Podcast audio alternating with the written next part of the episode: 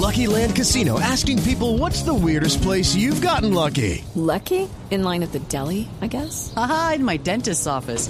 More than once, actually. Do I have to say? Yes, you do. In the car before my kids' PTA meeting. Really? Yes. Excuse me, what's the weirdest place you've gotten lucky? I never win and tell. Well, there you have it. You can get lucky anywhere playing at LuckyLandSlots.com. Play for free right now. Are you feeling lucky? No purchase necessary. Void where prohibited by law. 18 plus. Terms and conditions apply. See website for details. 10 de la mañana, 42 minutos. Iniciamos esta segunda parte de Mañanas Blue cuando Colombia está al aire. Les recuerdo nuestros teléfonos o nuestra línea de WhatsApp, el 316-415-7181. Ahí ustedes se pueden comunicar con nosotros, enviarnos sus mensajes y pues hablar aquí con la gente de la mesa de trabajo. Oiga, Pombo, ¿usted cuando estudió la universidad pidió crédito se la pagaron sus papás? Yo me la pagué con mi trabajo. Acuérdese que en esa época yo era edil y con el sueldo de edil me pagaba mis estudios. Ah, usted era edil del Partido Conservador, ¿no? No. ¿O usted fue edil por qué partido? No, acuérdese que en esa época existía la movimientitis, es decir, que cada quien podía hacer un movimiento político de garaje. Yo no sucumbía a esa tentación y con Rafael Merchan Álvarez, quien hoy cumple un mes de muerto, y fundamos un movimiento eh, que se llamaba Nueva Nación y tuvimos gran éxito, tuvimos tres edilaturas, Suba, Usaquén y Chapinero, y nos fue muy bien y pues con ese sueldo que no era para nada malo, tuve la oportunidad de hacer dos cosas, sacar a un niño de la pobreza del barrio eh, Arauquita y el segundo, pagarme mis estudios. Bueno, pues muchas felicitaciones. Usted, don Pablo, que fue es el que más eh, hace poco se graduó, se- ¿usted le pagaron la universidad a sus papás o pidió crédito? No, con, con mis papás. Sus papás, Sí. o sea, niño consentido, le pagaron la Tuve esa suerte. Eh, Los papás, Ana Cristina, ¿usted pidió crédito cuando estudió o le pagaron la universidad a sus papás o fue universidad pública? Eh, para el pregrado eh, me lo pagaron mis papás y para el posgrado fue parte pago de mis papás y cuando eso trabajaba en el periódico El Colombiano que me ayudó a pagar también. Y Oscar Montes, ¿usted pidió crédito o usted eh, se lo pagaron sus papás también? No, la familia, la familia aportó, pero yo también en la universidad tuve la oportunidad de trabajar y mientras trabajaba y estudiaba también, por supuesto, contribuía a mi formación. Y Hugo Mario, ¿usted con crédito o se lo pagaron sus papás también? ¿O universidad pública? No, privada, pero por fortuna no tuve que acudir a créditos, el apoyo de mi madre, mi hermano, mi familia y luego ya también cuando comencé a ejercer el periodismo, eh, Camila, tuve la oportunidad con recursos propios de financiar el resto de, la, de, mis estudios. Una mesa de trabajo muy privilegiada porque ninguno tuvo que pedir créditos. Ana Cristina pidió un pedazo para su, mm, su maestría. Pero, sin embargo, esa no es la realidad de todos los colombianos. Hay muchos colombianos que para poder estudiar necesitan pedir un crédito, necesitan eh, endeudarse para poder ir a la universidad. Y por eso queremos que ustedes nos digan si han tenido experiencias con el ICETEX, si han tenido créditos con el ICETEX y cuál ha sido su experiencia. Eso es lo que queremos hablar con ustedes hoy en el 316-415-7181. ¿Por qué razón? Porque después de las 12 del día vamos a contar sus historias y la de otros tantos colombianos que nos contactaron para precisamente contarnos lo que han tenido que vivir con el ICETEX. Son las 10 de la mañana, 45 minutos, pero también, como siempre, tenemos música hasta ahora, don Gonzalo, y empezamos con qué música la semana. Camila, antes que cualquier cosa, yo debo felicitarla porque usted dio en el clavo el día viernes, luego de que comentáramos eh, con respecto, o di- discutiéramos con respecto al cierre parcial del gobierno de los Estados Unidos. Donald Trump cedió, anunció un acuerdo provisional con el Congreso norteamericano, una reapertura del gobierno que será por tres semanas y que no incluye, Camila, los 5.700 millones de dólares para su prometido muro fronterizo. Lo interesante no es la noticia, porque eso se conoció el día viernes en la noche, sino que este, este cierre le costó a los Estados Unidos 11 mil millones de dólares. Ahora sí, Camila, lo que escuchamos es a Michael Jackson junto a Paul McCartney con una canción maravillosa de su disco Thriller llamado The Girl Is Mine. ¿Y por qué? Porque yo sé que usted es muy de Billboard y ayer revisando Billboard me puse a ver cuáles son los vinilos más vendidos en el mes de enero y Thriller está en el puesto número 3.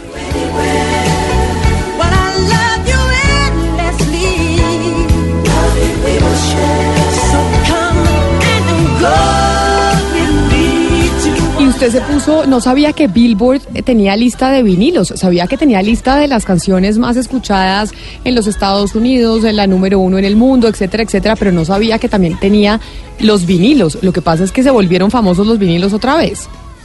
Sí, Camila, no solo vinilos, también tienen reproducciones en YouTube, descargas en Spotify o en las plataformas. Lo cierto del caso es que, como usted decía, el, el tema de los vinilos ha vuelto. En el año 2007, si no me equivoco, las ventas de vinilos en los Estados Unidos alcanzaban apenas los 700 mil, las 700 mil copias. El año pasado cerraron las ventas de vinilos solo en los Estados Unidos en un número por alrededor de los 17 millones de copias en este caso. Por ende, Billboard ya lo tiene en sus charts y uno puede meterse y ver cuáles son los vinilos más vendidos del mes. Pero Gonzalo, ¿cuál es la razón por la cual el vinilo resucitó? Básicamente porque lo, lo indie está de moda, lo vintage está de moda. Cuando uno va a las tiendas em, de música, por ejemplo, Amigo Music en Los Ángeles, uno se da cuenta que quienes compran vinilos son jóvenes, Camila. Son jóvenes entre 15 y 17 años que quieren tener la portada de sus discos eh, como arte, que quieren escuchar el disco per se. Si usted se da cuenta en las series, en la actualidad y películas, cuando la gente escucha música, lo escucha a través de un vinilo, porque básicamente ser vintage es cool, ser indie es cool. Oiga, Gonzalo, pero sáqueme de una duda. Eh, me dicen algunos amigos melómanos que el vinilo tiene mejor calidad de reproducción que el CD player. Pues Bueno, que el CD, mejor dicho. Bueno, básicamente lo que, lo que reproduce el CD es la copia más exacta del sonido que se genera en un estudio de grabación. El CD, al igual que el MP3, es mucho más comprimido. Por ende, uno puede tener una noción de lo que realmente se grabó en un estudio de grabación a través de lo que se escucha en un vinilo. Ya el formato CD, ya el formato MP3 o el streaming per se tiene una calidad mucho más baja porque se comprime. Es que mire, eh, en cuanto a lo que decía Gonzalo sobre la moda, el regalo de mi familia para mi papá, o sea, nosotros a mi papá en diciembre, fue un tornamesa con vinilos. Ah, o sea, usted le regresó Sí, a su papá. exacto. Y él está feliz. Claro, está feliz Claro. porque eso era lo que utilizaba en un, en un momento dado. Pero usted, por ejemplo, ¿compraría uno para usted, Pablo?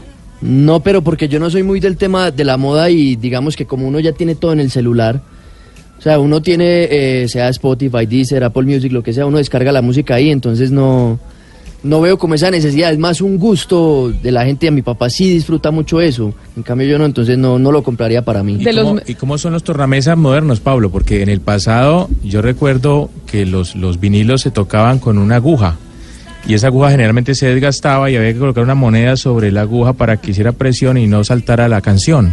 So- son igual, ¿cómo pero son? con, con otro material, que para que no pase precisamente eso.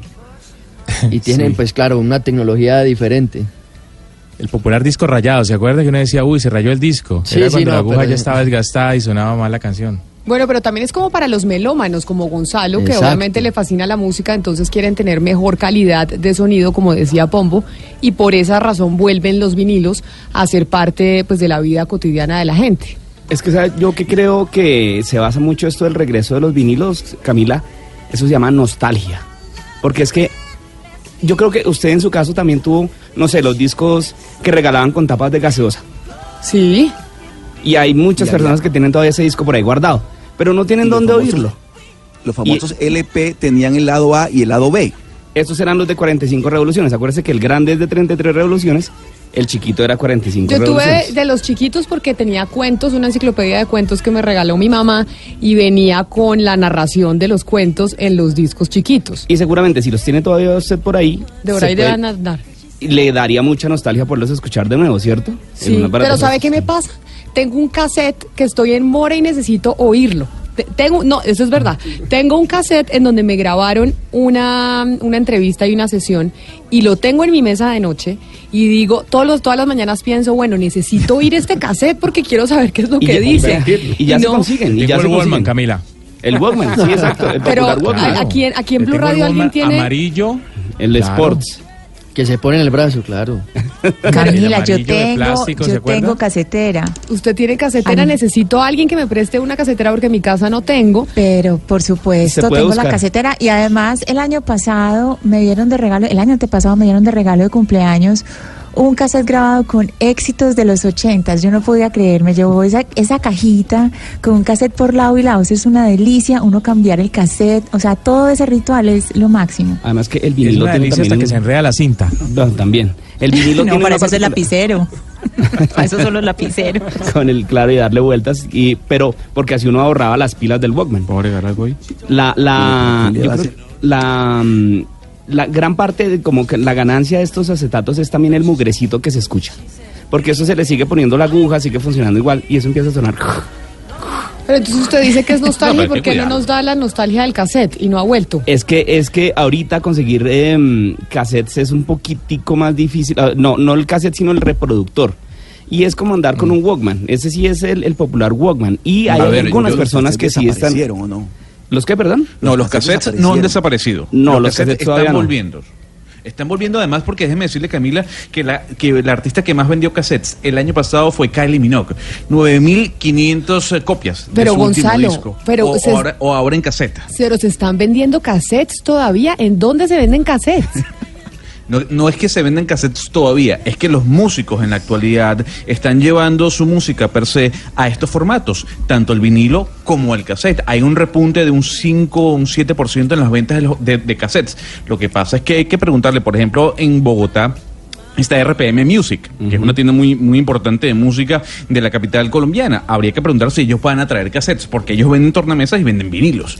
Eh, pero los músicos en la actualidad están haciendo eh, música en estos formatos. No hay nada más delicioso que llegar a su casa y escuchar un acetato de Amy Winehouse, por ejemplo. Camila, preguntémosle a un periodista que tenga grabadora con casetera. No, ya Eso está, desapareció. ya, Yo, me, ya me está yo la diciendo. tengo. Sí, Ana Cristina y me está diciendo don Pero- Wilson Vaquero de la redacción Claro, que él tiene- y me la va a prestar. Ahí está, tiene una Porque la Además, eso, equipo de sonido eso es control de la pereza también. Eso también controla la pereza casetera. porque uno se para a cambiar, uno se para cassette, Digital. uno cambia el disco, es decir, uno está pendiente de lo que está oyendo, uno está atento a lo que está oyendo. En cambio, uno en Spotify, uno es como en estado vegetativo y uno se da cuenta que está oyendo bobadas, es cuando empieza a entrar el algoritmo que uno dice, pero yo por qué estoy oyendo esta basura? Pues claro, porque no es basura mía, sino que me la sugirió Spotify. Pero Entonces, ¿sabe qué pasa? muy- Que, que tiene el cassette que no lo ha superado absolutamente nadie. Y es que usted con el cassette podía grabar cuando quisiera lo que estaba oyendo en radio. Exacto. Entonces uno con el cassette, si le gusta una discusión o, o algo quiere grabarlo y tenerlo ahí, pues simplemente ponía rec No, y ahí le quedaba uno grababa grabado. la canción, uno grababa la canción de la emisora Camila, pero obviamente eh, las emisoras luego se dieron cuenta y entonces marcaban la, la música al aire para que quedara eh, eh, la, el nombre de la emisora, por supuesto, en la Claro, grabación. claro. O el disc jockey hablando encima de la canción y dañándola. Uno claro, con el dedo sí, ahí pegado, listo, para que no le quedara la voz del disc jockey. Yo tengo el mismo, yo tengo el mismo problema de Camila, pero en audio, en, en, en video, perdón. Eh, tengo cantidad de material que necesito recuperar, pero está en Betamax y en VHS. No he podido. O sea, ¿lo tiene en Betamax o en VHS? En los dos formatos. Tengo ahí algunas grabaciones de mis primeros años de periodista que no he podido recuperar. Pero hay sitios en donde hacen los Sí, transfer. sí, In- sí, sí. Inclusive el tornamesa que yo tengo eh, se conecta y convierte las canciones en MP3. Se le puede uno Ah, conectar mal. al, O sea, al- usted al- lo que pasa es que es el nostálgico de la mesa, más o básicamente, menos. don Miguel. Yo no dejé botar la música de la casa de mi abuela cuando se trasteó y tengo una cantidad de, de vinilos de Rocío Durcal, de los melódicos, de lavillos, pero una maravilla. Y cuando Pero- van a mi casa belleza. es obligatorio ponerlos. Pero mire, Hugo Mario, lo del VHS y el Betamax, hay sitios donde se lo hacen, porque en mi caso, eh, mi papá me acuerdo que ya que trajo don Pablo las eh, experiencias familiares, en una Navidad nos regaló a nosotros los videos de chiquitos. ¿Se acuerdan cuando salieron las grabadoras que los papás les fascinaba filmarlo a uno? Y La lo filmaban a uno en la piscina, en la casa, en el colegio, en el bautizo, en todo. Eso no lo, no lo, nos lo pasaron a DVD, o sea que sí se puede. Sí. Sí, Sí, lo difícil es hacerlo, en- es hacer la vuelta dónde- de la, o sea, de la otra vía, pasar lo que está eh, digital, pasarlo, es decir, no, no hacerlo Ah, no. devolverse, o sea, buscar pasarlo a un cassette. Ahí sí es difícil conseguir a alguien que le quiera pasar a usted un cassette.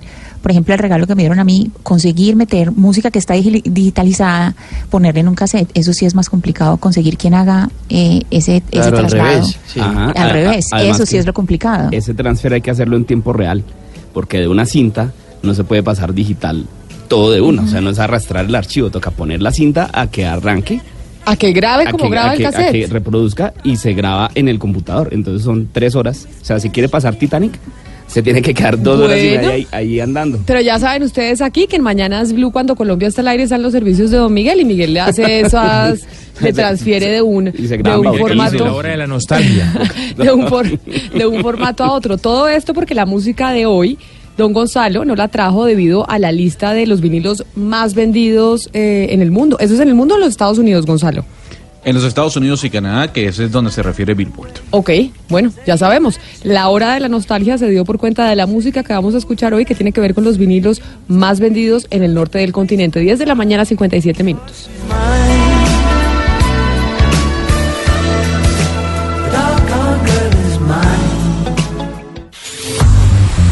De la interpretación de los hechos en diferentes tonos. Mañanas Blue. Mañanas Blue. Colombia está al aire. Un lugar donde nacen las estrellas, una fábrica de talento de talla mundial.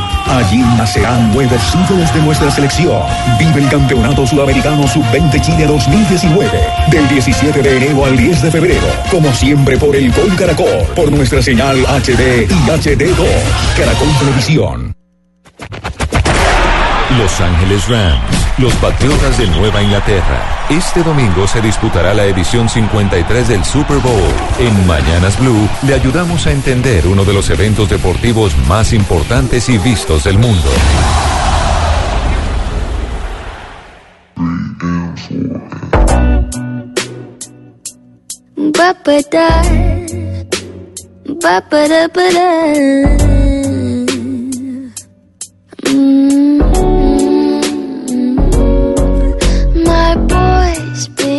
Sus. He was shady enough. But now he's just a shadow. Bueno, ahí como ustedes escucharon, teníamos la promo de la NFL, porque Gonzalo, si vio, no nos vamos a volver expertos de aquí al domingo, tenemos que entender el Super Bowl para vernos ese evento tan importante en los Estados Unidos que pues reúne a la música, a la publicidad y al deporte. Y por supuesto también lo que hay del lado de la farándula, que es el caso de Tom Brady con Giselle Bündchen. Como evento es maravilloso. El, el tema de la mitad de tiempo, el show de mitad de tiempo es increíble y los comerciales ni se diga. Ahora, como juego, en la realidad yo comparto la visión de muchos. Me parece aburridísimo. No, pero sabe que yo... pero lo entiende. Sí lo entiendo, pero Ah, lo que pasa es que hay muchas es que- pausas. No, claro, no, no, no, pero hay no, es que muchos hay que, no lo entienden, pausas. que no lo entienden y por eso no les gusta. Pero si Gonzalo Eso- no le gusta, Eso le, iba, está eso bien. le iba a decir, porque los que sí conocen de fútbol americano dicen que es un deporte muy entretenido. Muy. Y lo que pasa es que la gente que no lo entiende, por eso dice que es aburridísimo. Claro. A mí me pasó, ¿sabe con qué, Gonzalo? Con el béisbol. Me parecía aburridísimo el béisbol. Y cuando lo entendí y entendí las estadísticas y la probabilidad que juega un papel enorme, don Oscar, usted que es el beisbolero de la mesa por estar en la costa caribe, donde es uno de los deportes más importantes, una vez uno entiende el tema de la probabilidad y las estadísticas dentro del béisbol, se vuelve un deporte súper entretenido. Camila, le cuento que el béisbol es más apasionante que el fútbol. Como usted lo acaba de decir, cuando uno comienza a entender el béisbol, se da cuenta de lo apasionante que es. Pero apasionante para ustedes, los, los, los caribeños, Oscar. No, no, no. Sí, no. iba a decir lo mismo que Lo- lo del béisbol es es que bien acaba, es lo que acaba de decir Camila. No, cuando uno no, lo no. entiende. No, Pero no, no. mire, puede eh, pasar eh, como con el fútbol americano a Gonzalo, lo entiende, no le gusta. Exactamente, sí, claro. No, es No, que hay nos- que... nosotros no lo americano, es que no entendemos, lo pero, entiendo. pero sí, 130 millones de personas en el mundo sí lo entienden, que son eh, los televidentes que están pendientes de la transmisión de la final del Super Bowl. Que, que tiene Camila, aquí tengo la cifra, los anuncios más costosos de la televisión en todo el año. Es que por 30 eso- segundos, 5 millones de dólares. Es un por show 30 también segundos por de- eso. O de sea, no es solo el deporte, hay gente que lo ve, es para ver los comerciales. No, y además, en términos del béisbol, ¿a usted qué le parece tan aburrido, don Hugo Mario? Yo cuando lo entendí me pareció cero aburrido. Es que de los deportistas mejor no he dicho que me pagados parece aburrido, del que no planeta es tan apasionante como el Así fútbol. es. están en la liga de béisbol. Es decir, los Claro. mejores, los deportistas mejor pagados del planeta están en el béisbol. Sí, de hecho, o sea, en la historia en- ha habido los mejores contratos, exactamente, por ejemplo, el caso de Alex Rodríguez, el jugador de los Yankees de Nueva York, fue por mucho tiempo el, el deportista mejor pagado del mundo. O sea, la plata que se mueve en el béisbol es una cosa absurda. Bueno, pero entonces, como queremos empezar a, a enterarnos de cómo va a funcionar este Super Bowl el próximo domingo. Usted la semana pasada le habíamos dejado una tarea, don Pablo. Queríamos que nos explicara a los miembros de la mesa de trabajo, incluso ahorita cuando estábamos hablando con el equipo de Néstor, tampoco tienen ni idea. Obviamente el único que sabe es Tito Puchetti porque es el de los deportes, pero de resto no tienen ni idea de cómo es el tema del fútbol americano y así estamos muchos en Colombia. Y por eso queremos hacer pedagogía con la gente. El Super Bowl es el domingo a las 6 y 30 de la tarde, hora de Colombia. Los Patriots de New England, los Patriotas de Nueva Inglaterra, contra los Rams de Los Ángeles. Es eh, la final de esta edición, que es la número 53 de la historia. Y por eso decidimos hacer unas cápsulas diarias hablando sobre ese tema, el Super Bowl. Y la primera habla sobre el reglamento, las reglas básicas del fútbol americano. Touchdown, Titans win. En la cancha debe haber 11 jugadores del equipo que ataca y la misma cantidad para los que defienden. El campo de juego tiene 120 yardas de largo, que son aproximadamente 110 metros, de las cuales las últimas 10 de cada lado corresponden a la zona de anotación o touchdown, como es su nombre original en inglés.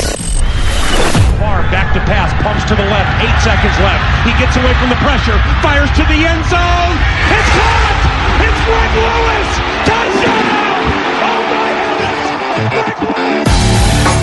El conjunto que está a la ofensiva tiene cuatro oportunidades para avanzar mínimo 10 yardas, ya sea vía aérea o terrestre, hasta llegar al touchdown que vale 6 puntos.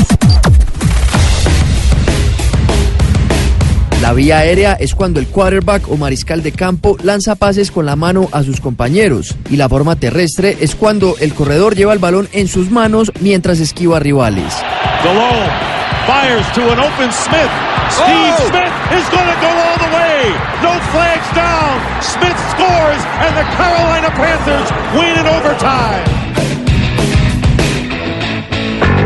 Después de lograr el touchdown, el conjunto anotador tiene dos opciones. Ir por el punto extra, que es a través de una patada de 15 yardas de distancia que debe meter entre los postes que conforman la H, o ir por dos puntos más que se logran con una especie de touchdown desde la yarda 2. Smith slices in. Touchdown, Kansas City wins it.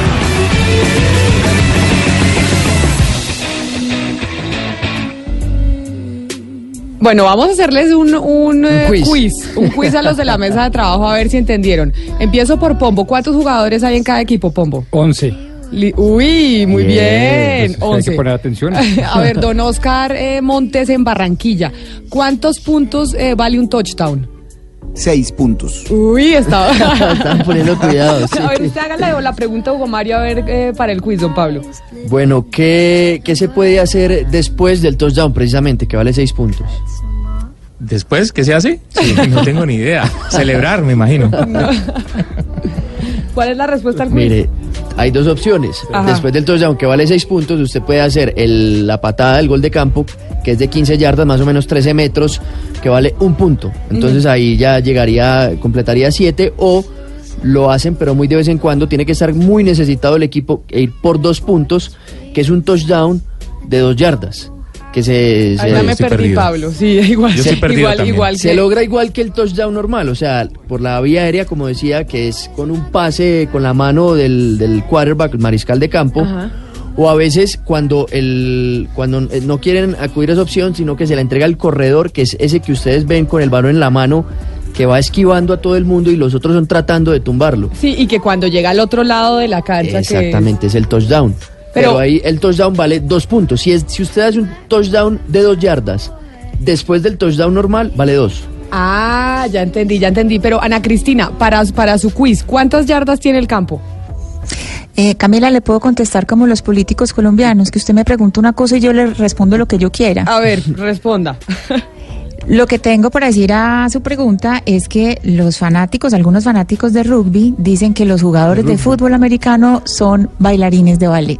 Y es verdad. Porque les y, los, y, los, y los jugadores de rugby, recordemos que ellos son los mismos del Haka, del famoso Haka, eh, de los Maorí, que son Claro, los, los de eh, Zelanda, neozelandeses. los All Blacks. Claro, los neozelandeses que hacen eh, tremendo ritual antes de Y empezar. les dicen que son bailarinas de ballet porque los de rugby juegan solo una vez al año por cuenta del desgaste físico, de lo que implica el contacto y cómo se pegan, porque por lo menos en fútbol americano tienen una protección Claro, con exacto. todo con todo el uniforme. Los Sí. de rugby sí es a lo que da. decir que son bailarines de ballet es decir que el fútbol americano es para niñas, básicamente lo que, eso es lo que como les quieren machista, decir. porque Sí, sí, ¿por sí. qué para niñas? No, de acuerdo, o sea, es machista, pero es digamos lo que tratan de decirles los de rugby a los de fútbol americano. A mí, por ejemplo, me gusta más el fútbol americano que el rugby.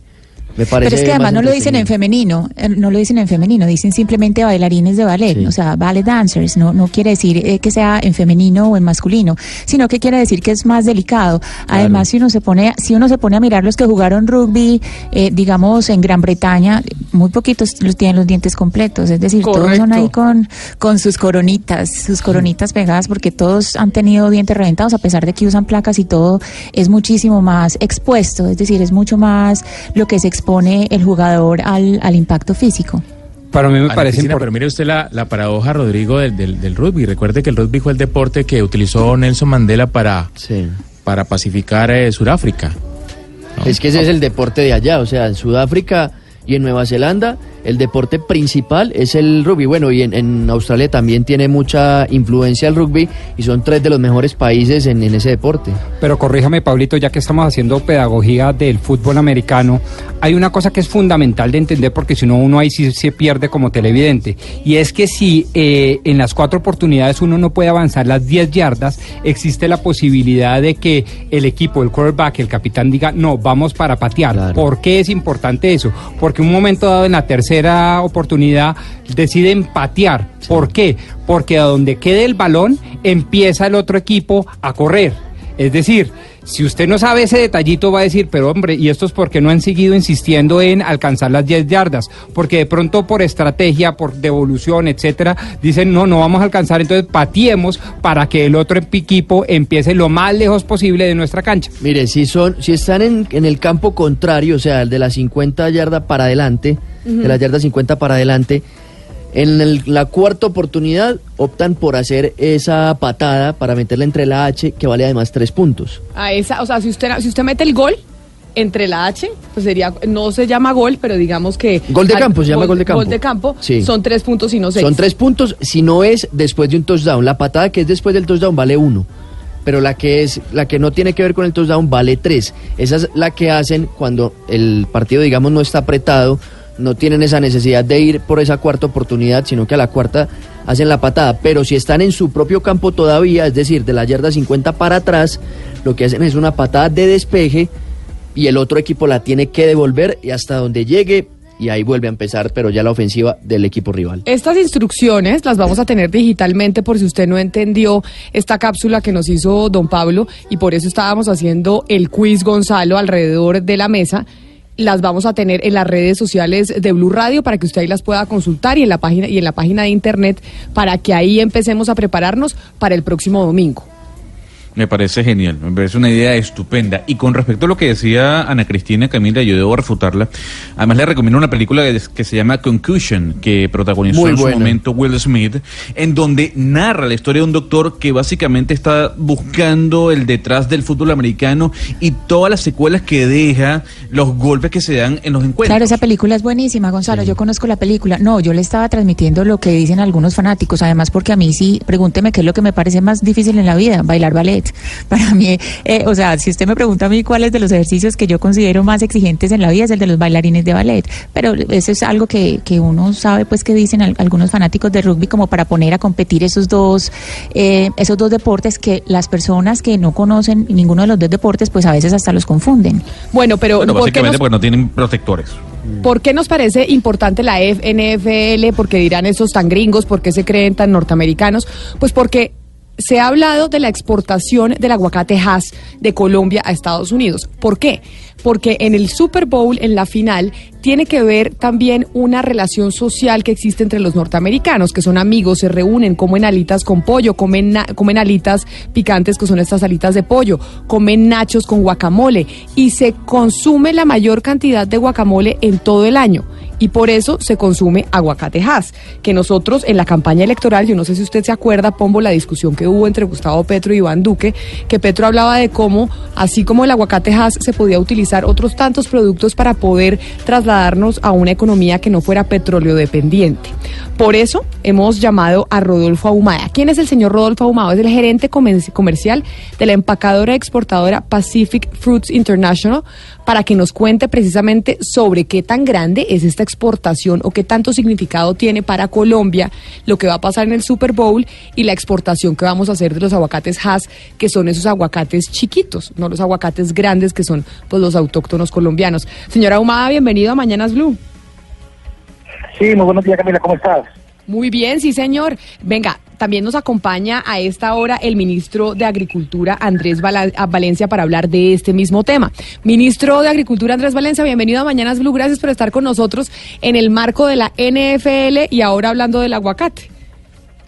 Muchas gracias Camila, muy amable. Pero entonces voy a empezar por el señor Ahumada para que nos dé los detalles. Con miras al Super Bowl el próximo domingo, ¿qué tan importante es para los productores de aguacates Hass en Colombia este evento y cuánto realmente se está exportando? Mira, el Super Bowl es el momento de mayor consumo de aguacate Hass a nivel mundial. Para que tú sepas las cifras, en las semanas anteriores al Super Bowl, cada seis minutos está saliendo un camión con 18, 19 toneladas de aguacate Hass rumbo hacia los Estados Unidos. Entonces mira la magnitud que semanalmente son 1.300 contenedores que están llegando, el equivalente a 1.300 contenedores de México a este mercado, solo para este evento. Nosotros hemos venido trabajando de la mano con el Instituto Colombiano Agropecuario, con el Ministerio de Agricultura, en la trabajo y exportación de aguacate Hass a los Estados Unidos, que es el principal mercado a nivel mundial de consumo de esta fruta. Y estas, estas cargas que se están haciendo, que son cuatro contenedores con aproximadamente 97 toneladas, se están enviando con miras a que los consumidores conozcan más de la fruta colombiana, la cual se lleva el año pasado trabajando y ha tenido muy buena aceptación. Lo que nos ha faltado es un poco de volumen, un poco de cantidad para poder tener más, más y más cuota de mercado. Pero podemos decir claramente de que llegar en una fecha tan importante, vamos a tener consumidores principalmente en la costa este que van a tener el gusto de degustar nuestro aguacate. Señora Humada, usted dice que este día, es decir, el próximo domingo, se da el mayor consumo de, aguaja- de aguacatejas en el mundo. Es decir, es el evento en donde, que además de toda la plata que mueve, se consume aguacate. De esa cantidad de aguacate que, que consumen los norteamericanos este próximo domingo, pues, ¿cuán- ¿qué porcentaje va a ser nuestro? No, el porcentaje todavía, todavía estamos en un momento eh, de, de estar apenas en una etapa de ingreso.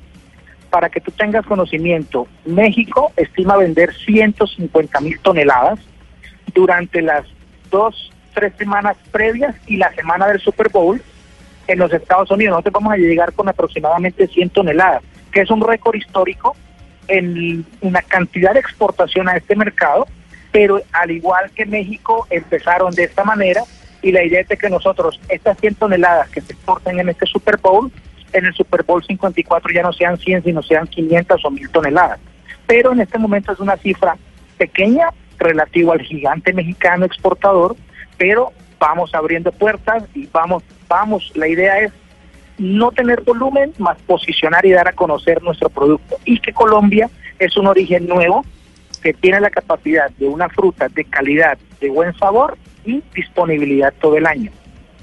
Esta, esta cantidad de aguacate hash colombiano, eh, señora Ahumada, ¿de qué forma lo van a consumir los norteamericanos durante el Super Bowl? O sea, ¿en qué presentación? Quiero decirle, ¿en salsa, una especie de salsa de guacamole? ¿O de qué forma lo consumen?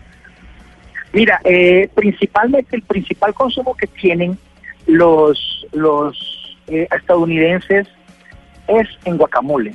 Se puede decir que tú vas a, a una especie de pub a ver el partido con amigos, te sirven tus nachos con guacamole, eh, las ensaladas, pero principalmente el consumo se da en guacamole, hacer barbacoas, eh, compartirlo, por ejemplo, en tostadas, pero principalmente el consumo que se da es para guacamole. No tiene que ser un guacamole procesado por industria, sino un guacamole que tú preparas con tus amigos o te preparan en un restaurante, donde es un aguacate fresco, lo cortan y ahí mismo te lo, te lo machacan y te producen el guacamole. Señor ministro, después de todas esas alentadoras buenas noticias que nos trae el doctor Ahumada en relación con el, el aguacate y el sector, me gustaría saber si el ministerio maneja eh, estadísticas, cifras de cómo se traduce eso en el bienestar y en el progreso de los colombianos. Estoy hablando de la generación de empleo, de la inversión extranjera, de desarrollo de sectores apartados de las ciudades que estén eh, apostándole a la siembra de aguacates, etcétera, etcétera. Mira, el aguacate en este momento ha tenido un potencial de crecimiento muy rápido, mucho más de lo esperado en realidad Colombia como tal, a pesar de que tiene cultivando aguacate siete años, ocho años, en realidad el dinamismo de las exportaciones se viene dando de tres años hacia la fecha. Vemos de que es el principal producto en ingreso de divisas llegando prácticamente hoy, si no me falla la memoria, unos 52 millones de dólares. El año pasado 35, perdón, 2018 de 52 millones, 2017 de 35 millones 2016 de prácticamente 15, 18 millones. Tiene un dinamismo muy rápido y eso ha traído mucha inversión. Contamos hoy día con inversión mexicana, incluso siendo México el principal productor de aguacate a nivel mundial. Tenemos inversión peruana, que es el segundo productor a nivel mundial. Tenemos inversión chilena, tenemos inversión de otros sectores de agricultura colombiana, como es el caso de cañicultores aquí en el Valle. Tenemos caso de bananeros de la parte de Urabá y Magdalena invirtiendo en aguacate y adicionalmente una serie de empresarios que han llegado a crear industria, a crear trabajo y a crear opciones en el campo. Ministro, eh, desde hace algunos años Colombia tiene un liderazgo muy importante en la exportación de flores, sobre todo en la época de San Valentín. ¿Podríamos esperar que lo mismo sucediera con los aguacates, eh, con la exportación de aguacates? ¿Qué tanto falta para, para alcanzar ese nivel o, o de qué depende que se alcance ese nivel? Digamos que ahí tenemos una gran eh, presión y un trabajo por hacer para lograr la autorización de más núcleos productores de aguacate al mercado americano, porque el protocolo fitosanitario con los Estados Unidos funciona eh, de tal manera que solamente se autorizan son unos predios o un conjunto de predios, es decir, no toda la producción de aguacate hoy en día en Colombia tiene la autorización fitosanitaria para poder exportar a los mercados de Estados Unidos, porque exige una serie de condicionamientos, un seguimiento, digamos, a las diferentes plagas, hay que tener unos predios por buffer, de tal manera que esos predios buffer no tengan plagas para que el predio que está al interior de esos predios buffer pueda ser autorizado para exportar. Y hemos venido trabajando eh, intensamente con los diferentes productores de aguacate del país. La idea es que en este momento pues tenemos cerca de 13 núcleos productivos de aguacate en siete departamentos que han venido, digamos, eh, recibiendo la vigilancia por parte del ICA y la idea es llegar por lo menos a 90 núcleos vigilados en el 2019, sobre todo porque el mercado americano es un mercado eh, de mucho volumen, como bien lo decía Rodolfo, es un mercado de mucha exigencia en el control de plagas y eso ha hecho, digamos, que estos 100 toneladas que están saliendo para ese mercado, pues se logre definitivamente un hito muy importante por la restricción y la dificultad de poder acceder al mercado americano teniendo en cuenta Ministro, pero por ejemplo, si si hablamos de un pequeño cultivador que quiere acceder a uno de esos núcleos, ¿el qué tiene que hacer? Si en este momento nos están en Antioquia, pues Antioquia es uno de los eh, principales departamentos cultivadores, si en este momento nos escuchan en el eje cafetero, en cualquier parte de Colombia, personas que están cultivando aguacate, pequeños cultivadores, ¿cómo hacen para ser parte de esos núcleos? Ellos, digamos, se hacen a través de los gremios que hoy en día agrupan a los productores de aguacate, ahí, ahí está Soflucol, que es el gremio hortofrutícola, está la Federación Nacional de Aguacateros y está Corpojas, es decir, hay varios gremios que hoy en día están agrupando a sus productores con esos gremios es que viene trabajando el gobierno a través del ICA en las eh, labores de vigilancia y de inspección para poder lograr la autorización. Ministro, ministro de Agricultura, Andrés Valencia, eh, pero tiene que ver con, con lo que está ocurriendo con el aguacate y la conversión, digamos, que se hizo del aguacate tradicional, de, acá en la región Caribe se conoce como el aguacate carmero, que es ese aguacate grande, al aguacate Hass, que es el que pide, el que más consume en Estados Unidos.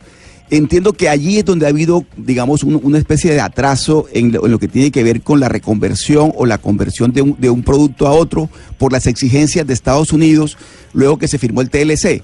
¿Qué tanto se ha avanzado en esa conversión? ¿En qué, momen- en qué, en qué momento estamos en Colombia de lo que tiene que ver con el aguacate tradicional al aguacate que se consume en Estados Unidos?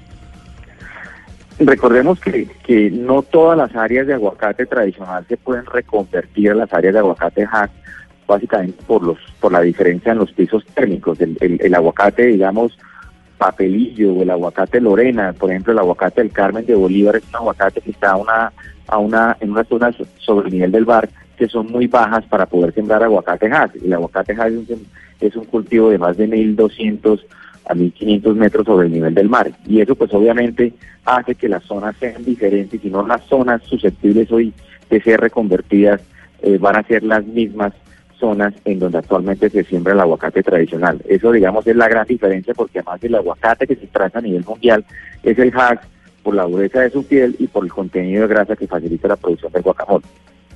Ministro Valencia, sin embargo, acá un oyente me está diciendo que como estamos hablando del aguacate Hass por cuenta del Super Bowl, del evento que se lleva a cabo el otro domingo, que mo- como nos decía el señor Ahumada, pues es el día en que más aguacate Hass se consume en el mundo.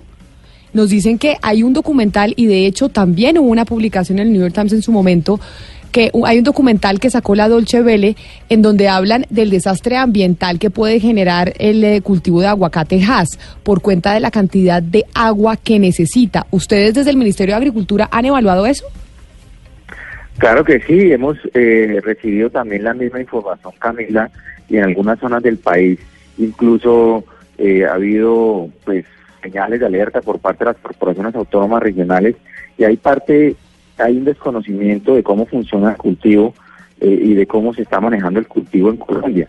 Eh, las informaciones también que tenemos de nuestra parte es que el, el, el árbol de aguacate también eh, ayuda, digamos, eh, bien manejado a, a preservar las fuentes de agua, a no contaminarlas y a evitar que se haya, se genere un uso o abusivo de, de este recurso hídrico. Pero en este momento, digamos, en Colombia, en las zonas donde hoy en día hay aguacate, pues evidentemente no hemos tenido preocupaciones eh, de fondo sobre el manejo del recurso hídrico, sino todo lo contrario. Además hay mucho manejo, digamos, de irrigación intrarredial en buena parte de sus cultivos.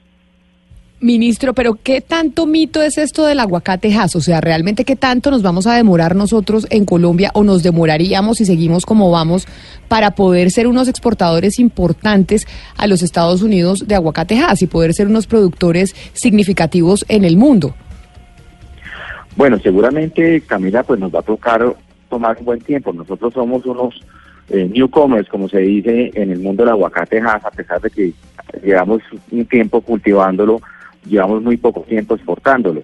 Eh, y por eso, digamos, el interés que ha habido de las firmas internacionales que ya mencionó Rodolfo, Perú, Chile y México, que tienen interés en Colombia, sobre todo por una razón fundamental, y es que nosotros podríamos tener eh, aguacate Hass casi que todo el año, y entonces en el momento en que se cierran las ventanas de exportación de México, Chile y de Perú, Colombia puede entrar.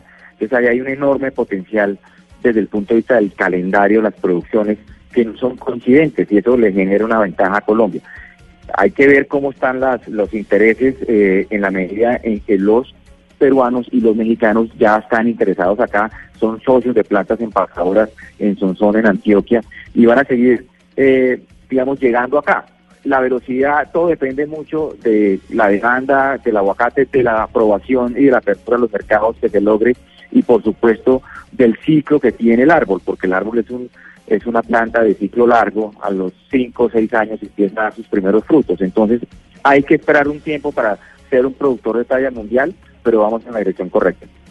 Bueno, pues precisamente eso era lo que queríamos saber. Ministro de Agricultura Andrés Valencia, muchas gracias por haber estado con nosotros y habernos explicado que uno, pues esto del aguacate Hass no va a ser tan rápido como lo pensábamos, pero pues que estamos empezando y digamos que tenemos los primeros pinitos, estamos empezando a enviar los primeros, las primeras toneladas de aguacate a los Estados Unidos. Y que tenemos una posición competitiva muy importante porque podemos cultivar 365 días al año. Que no le pasa, por ejemplo, a los mexicanos, Ajá. por y a los chilenos y a los peruanos. Por cuenta de las, de las estaciones. Ministro Valencia, muchas gracias. Muchas gracias, Camilo, por la llamada. Feliz mañana. Señor Rodolfo Ahumada, usted que es el gerente comercial de una empacadora y exportadora que se llama Pacific Fruits. Entonces, básicamente, nosotros estamos entrando a un mercado en donde queremos competir con otros países o colaborar con los mayores productores de aguacate, que según entiendo son México, Chile y Perú. Sí, en este momento, pues mira, el mercado americano, como ya te explicaba, es el principal consumidor de aguacate a nivel mundial. Y es un mercado constante en su consumo y en su demanda. Nosotros como Colombia tenemos una serie de ventajas sobre otros países. Te voy a nombrar fácilmente cuáles. Nuestra posición geográfica, donde tenemos terminales en el Pacífico, en el Atlántico, tenemos rutas muy cortas hacia los Estados Unidos, en este caso, desde Cartagena o Barranquilla, llegar a la Florida son tres días, llegar a Filadelfia son cuatro días, llegar a New Jersey son seis días, tenemos a la costa oeste llegar a Long Beach ocho días, entonces nuestra ubicación nos permite competir primero en costos, porque llevar una fruta del estado de Michoacán a la Florida es más costoso que llevar una fruta desde nuestra planta de Cali hasta por Everglades en la Florida es más económico. Tenemos ventajas competitivas y ventajas logísticas. Y adicionalmente a eso tenemos unas ventajas sobre otros países productores como Chile o como Perú, que en Colombia, por la diversidad de departamentos que producen el aguacate, podemos tener la capacidad en nuestras dos floraciones, hasta tres floraciones por árbol, de tener todo el año aguacate. Entonces somos un origen interesante para un mercado con una demanda constante y creciente. Señora Humada, me dice aquí un oyente que es algo que tiene razón y es que el aguacate Hass es nuevo para nosotros, que el tipo de aguacate que nosotros consumimos normalmente en nuestro país, que es el aguacate del ajiaco y con el que también hacíamos el guacamole para comérnoslo con la papa criolla y la papa salada, es el aguacate Lorena y que los Estados Unidos consumen aguacate Hass básicamente porque no conocen el Lorena, que es el que nosotros eh, consumimos, que la demanda también se crea, que si no sería también importante pues dar a conocer ese otro producto que nosotros tenemos, otro tipo de aguacate que producimos y que también podría llegar a exportarse a los Estados Unidos. Claro, mira, el tema de los de los aguacates, eh, lo que es un loreno, un choque, un papelillo, un santana, un semil, se conocen como pieles verdes. Hay un mercado para pieles verdes tanto en Europa como en Estados Unidos. Lo que pasa es que su consumo o por su tipo de sabor no tiene el dinamismo que tiene el aguacate Hass. Sí, yo te puedo decir, de pronto una persona en Colombia con nostalgia que vive en Nueva York y quiera comerse una sopita y quiera y se encuentra un Santana, un Loreno, un Choqué, pues se lo va a comer. Pero digámosle que el dinamismo del mercado para el consumidor americano, el estereotipo de, de persona, no no tendría la, el mismo dinamismo. Sí tendría sí tendría una salida y es algo que de pronto a futuro se puede empezar a explorar, pero el protocolo que tenemos firmado únicamente tiene cobertura para el tema de aguacate Hass, que es el limitante. Pues señor Rodolfo Humado, gerente comercial de la empacadora exportadora Pacific Fru- eh, Fruits, muchas gracias por habernos atendido a hablar del aguacate Hass y de esos datos tan importantes. Sí, quería decirte un detalle principal, que el exportar a Estados Unidos y hacer esto motivan a los a los productores y hay un caso particular que tuvimos el año pasado con una exportación de un productor de Cauca, un productor pequeño que tuvo acceso, cumplió con el plan de trabajo que tiene el ICA, cumplió con todo y pudo exportar su fruta hacia los Estados Unidos. No es un momento como el del Super Bowl, pero te puedo decir que un pequeño productor del Cauca pudo salir con su aguacate hacia los Estados Unidos. Qué maravilla, qué maravilla. Y es al final son las historias que hacen país y que necesitamos para fortalecer las regiones en Colombia. Señora Humada, muchas gracias. Bueno, muchas gracias y buen día. Feliz mañana para usted. Pombo, ¿usted come aguacate Hass o come aguacate Lorena, el otro, el de la, el del ajiaco? Yo creo que los dos, porque dependiendo, creo que a mí, digamos, el, el- el tema de ensaladas es aguacate hash y en el de sancocho, ajiaquito y eso es el otro. Pero si Le tiene que hacer cuento- guacamole. Me corché yo en eso. Es que usted no, hay cocina, un ¿no? aguacate, no hay un aguacate más sabroso, eh, doctor Pombo, no hay un aguacate más sabroso que el aguacate carmero. Ese aguacate, ese aguacate que comemos nosotros acá, que es el más grande. Pero Camila, le quería contar lo siguiente, mire, cuando se firmó el Tratado de Libre Comercio con Estados Unidos, el presidente Santos en ese momento dijo aquí en Barranquilla que su sueño era comprar aguacate colombiano en los supermercados de Miami. Ese sueño se ha visto, digamos, de alguna manera afectado por cuenta de que las especificaciones de los productos son distintos. El aguacate de, el nuestro, el, que, el tradicional, no gusta en Estados Unidos, allá gusta es el otro. Entonces, esa reconversión es lo que ha demorado, digamos, el acceso del aguacate colombiano a los mercados de Estados Unidos con más fuerza. Es que por eso es que les hacía la pregunta. ¿Ustedes prefieren comprar el aguacate Hass, que para nosotros en cierta medida es nuevo, o prefieren seguir comprando el aguacate que teníamos No, nosotros quedo- siempre, que era el de la, el que, el con el que se hacían los asados para comérselo con la papa salada? Yo me quedo con el tradicional. Con ¿Usted, usted Hugo Mario? Yo también, el sancocho de gallina vallecaucano con aguacate tradicional, el lorena que le llaman también en ensaladas y el guacamole igual con el aguacate grande. O sea, usted También. Hass no consume. No, no, no, no, realmente muy poco lo he consumido. Ana Cristina, ¿y usted?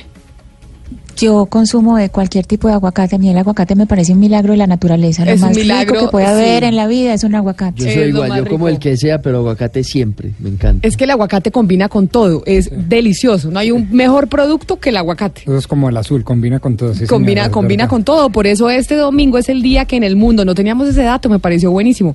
Este domingo en el mundo es el día en que más aguacate se consume. Lo que pasa es que no es Lorena, sino Hass. Pero es que el Hass también es delicioso, o a mí me encanta. Pero para allá vamos, vamos bien. Vamos bien, 11 de la mañana, 32 minutos, ya regresamos en Mañanas Blue. De un punto al otro. De un punto al otro. Voces que recorren el país. Colombia está al aire. Música de los chicos en Colombia. Vamos pa' la playa, pa' curarte el alma. Cierra la pantalla, abre la Música de los chicos en Brasil. Chorando se foi, quem um dia só me fez chorar. Los chicos quieren ser grandes. Colombia-Brasil, este martes, después de Blog Deportivo, desde las 3 de la tarde. La Copa América Los chicos quieren ser grandes. Ojalá. Blue Radio, la nueva alternativa. Sudamericano. Diversas ópticas. Hechos que marcan el acontecer. Mañanas Blue. Mañanas Blue. Colombia está al aire.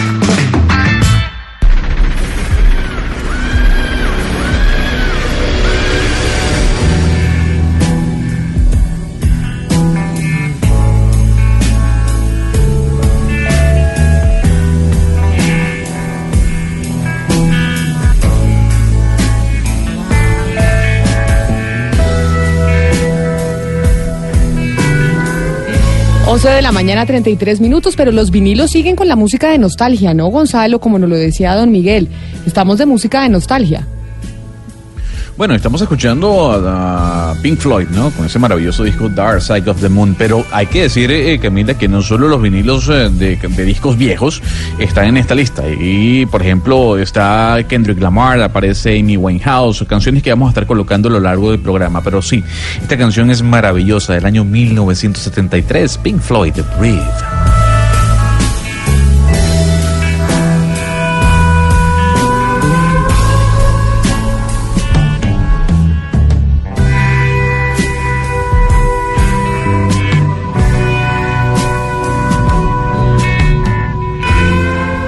Y en el mood de nostalgia con el que empezamos esta, esta semana, con este ánimo, ánimo de nostalgia, nosotros les dijimos que después de las 12 vamos a hablar del ICETEX y vamos a hablar de las experiencias que han tenido diferentes colombianos, pero sobre todo por una denuncia que nos ha llegado a través de nuestro correo colombia está al aire arroba blurradio.com.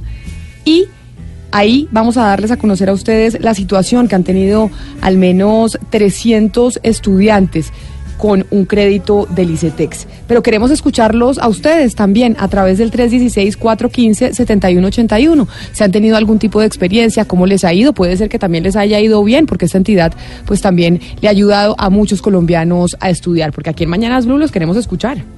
En Mañanas Blue los escuchamos. Buenos días a Camila de la Mesa de Trabajo. Mi nombre es Guillermo. Les escucho desde la República Dominicana. Eh, un crédito del ICETEX me trajo a este país porque por medio de él estudié zootecnia en la Universidad de La Salle en Bogotá. La universidad me trajo a hacer una pasantía y me quedé trabajando acá. Y pagué mi crédito sin ningún problema. Si se sabe manejar y si se es responsable, es un éxito el crédito con el ICETEX. Y ahí tenemos un ejemplo, que también hay mucha gente que ha, ha salido adelante con los créditos del ICETEX, se ha podido estudiar, como este oyente que nos acaba, nos acaba de, escribir y de mandar su mensaje. Vamos con otro más. Hola, buenos días. El caso de, del ICETEX es que terminaron pagando tres o cuatro veces lo prestado. Y lo siguiente que está ocurriendo últimamente es que deba o no deba o esté atrasado con las cuotas. eh, simplemente le generan una llamada, le envían cartas y la respuesta es que la llamada es automática. Entonces no tiene ni siquiera cómo verificar si uno está paz y salvo. Yo envié mi paz y salvo y puse un derecho de petición de que estoy al día, que no tengo deuda con ellos y no les interesa, simplemente siguen haciendo la llamada y cobrando lo que uno no debe. Bueno, sí ve, tenemos uno y uno, Pombo. Tenemos uno ahí que decía que le había ido muy bien y otro que dice que pues tiene problemas, sobre todo cuando le están cobrando. Pero eso pasa también con los teléfonos eh, celulares y con los bancos. A mí hoy, por ejemplo, me llegó un mensaje de texto. Le recordamos que su crédito hipotecario tenía plazo de pagarse hasta ayer domingo. Si no quiere caer en mora, pues hágame el favor, señora Camila, y paga su crédito hipotecario. Si usted ya lo hizo, pues haga caso omiso de este mensaje. Debe ser que tienen automatizados el sistema de, de mensajes y de cobros para la gente. Pero el mensaje del oyente me parece ilustrativo en la medida en que de pronto, si usted no tiene la certeza de que el sistema le registró su pago, usted puede verse afectado por su mal nombre en las centrales de riesgo y en las centrales informáticas. Esa, eso es una realidad y me parece en ese sentido muy buen mensaje. Vamos con un último oyente antes de irnos con Venezuela, porque tenemos un personaje sobre Venezuela. Hola, mi nombre es Johnny Aguas de Barranquilla. Mi experiencia con el ICT es, lo único que tengo que decir es que si haces un pago hoy, solamente se te va a actualizar en- dentro de ocho días y eso fue bastante negativo en nuestra experiencia porque teníamos que pagar ya extraordinaria porque se pasaban los ocho días. Gracias. Un saludo a la gente en Barranquilla que nos oye en 100.1 FM. Queremos seguir escuchando sus mensajes, pero antes, Gonzalo, la situación en Venezuela ha sido noticia durante todo el fin de semana por cuenta también de la autopro- autoproclamación de Juan Guaidó y el reconocimiento de Guaidó como presidente de Venezuela por parte de los Estados Unidos, de la Unión Europea y de tantos otros países. ¿Con quién vamos a hablar? Y hagamos pues un resumen que igual lo hemos venido escuchando durante toda la mañana con Néstor sobre la situación en Venezuela. Camila, vamos a hablar con Alfredo Romero. Él es abogado y presidente de la organización Foro Penal. Es la ONG más relevante en la defensa de derechos humanos en el país eh, vecino. Lo cierto del caso es que antes de ir con el señor Alfredo Romero, la noticia de último momento tiene que ver con de- eh, Scarlett Salazar. Ella es la cónsul de Venezuela en Miami, quien a través de un video ha hecho público su rechazo a Nicolás Maduro y reconoce a Juan Baidó como presidente de Venezuela. Don Alfredo Romero, gracias por atendernos aquí en Blue Radio. Ah, sí, buenas, buenas tardes y bueno, buenas tardes, o buenas, buenos días, aquí ya buenas tardes en Venezuela, pero buenos días a toda Colombia, muchas gracias.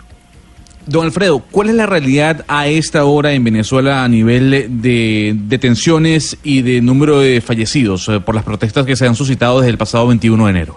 Bueno, eh, hoy hicimos, por cierto, una rueda de prensa eh, actualizando todos los, todas las, la situación actual. 35 personas han sido asesinadas en total desde el 21 de enero. Esos son los registrados, es decir, los verificados, quiere decir que hay más.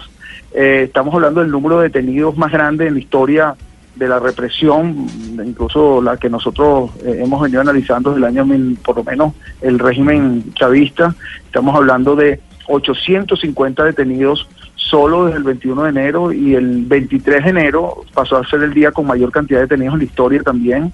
Estamos hablando de 696 personas detenidas este, eh, por protestar.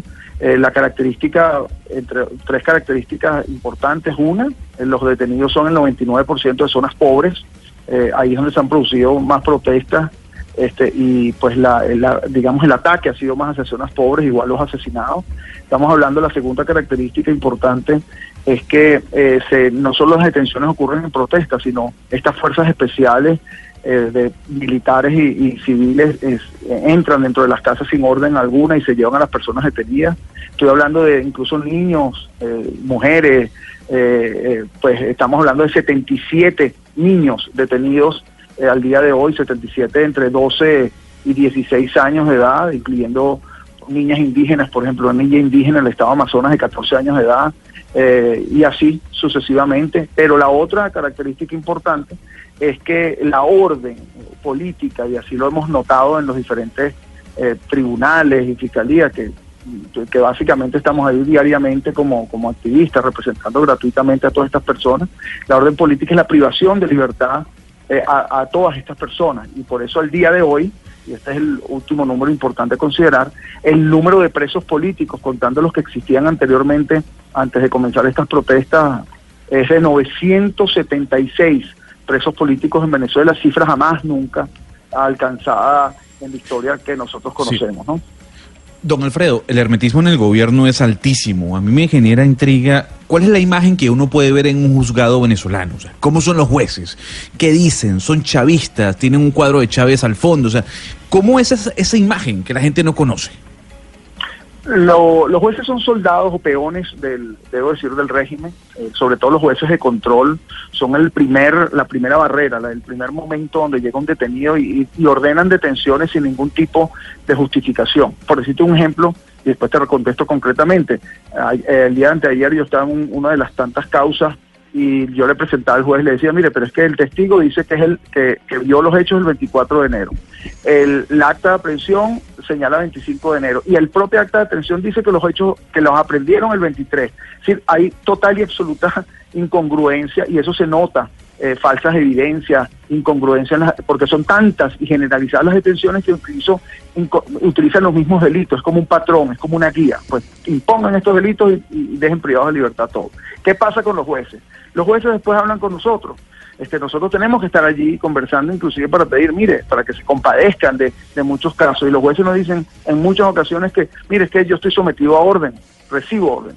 No hay que olvidar que aquí se produce lo que hemos denominado el efecto Afiuni, efecto Afiuni por una jueza, María Lourdes Afiuni, que todavía eh, está, digamos, en proceso, que estuvo tres años presa y abusada sexualmente y que la pusieron presa precisamente por haber tomado una decisión contraria a Chávez directamente. Entonces ese efecto se produce y los jueces están totalmente intimidados.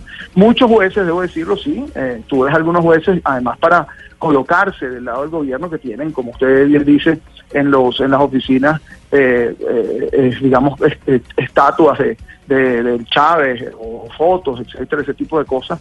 Hay que recordar aquí, para que más o menos tengan una idea, yo que conozco muchos tribunales y, y fiscalías de todo el mundo, inclusive colombianas, olvídense de la imagen que tienen en Colombia, por más que puedan decir que a lo mejor el sistema no funciona tan correctamente. Aquí estamos hablando de lugares donde de- totalmente paupérrimos, es decir, eh, eh, las, oficinas de los tribunales este, no tienen papel para escribir en muchas ocasiones, los jueces no tienen una, te reciben en- sentados en, en unas sillas rotas, en muchas ocasiones donde uno no tiene tampoco para sentarse, las víctimas están todas sucias, digamos sin bañarse porque no les cambian la ropa, en los, en los pasillos esposados, muchachos jóvenes, porque son la gran mayoría, este, tirados en los pisos allí, esposados, esperando las audiencias.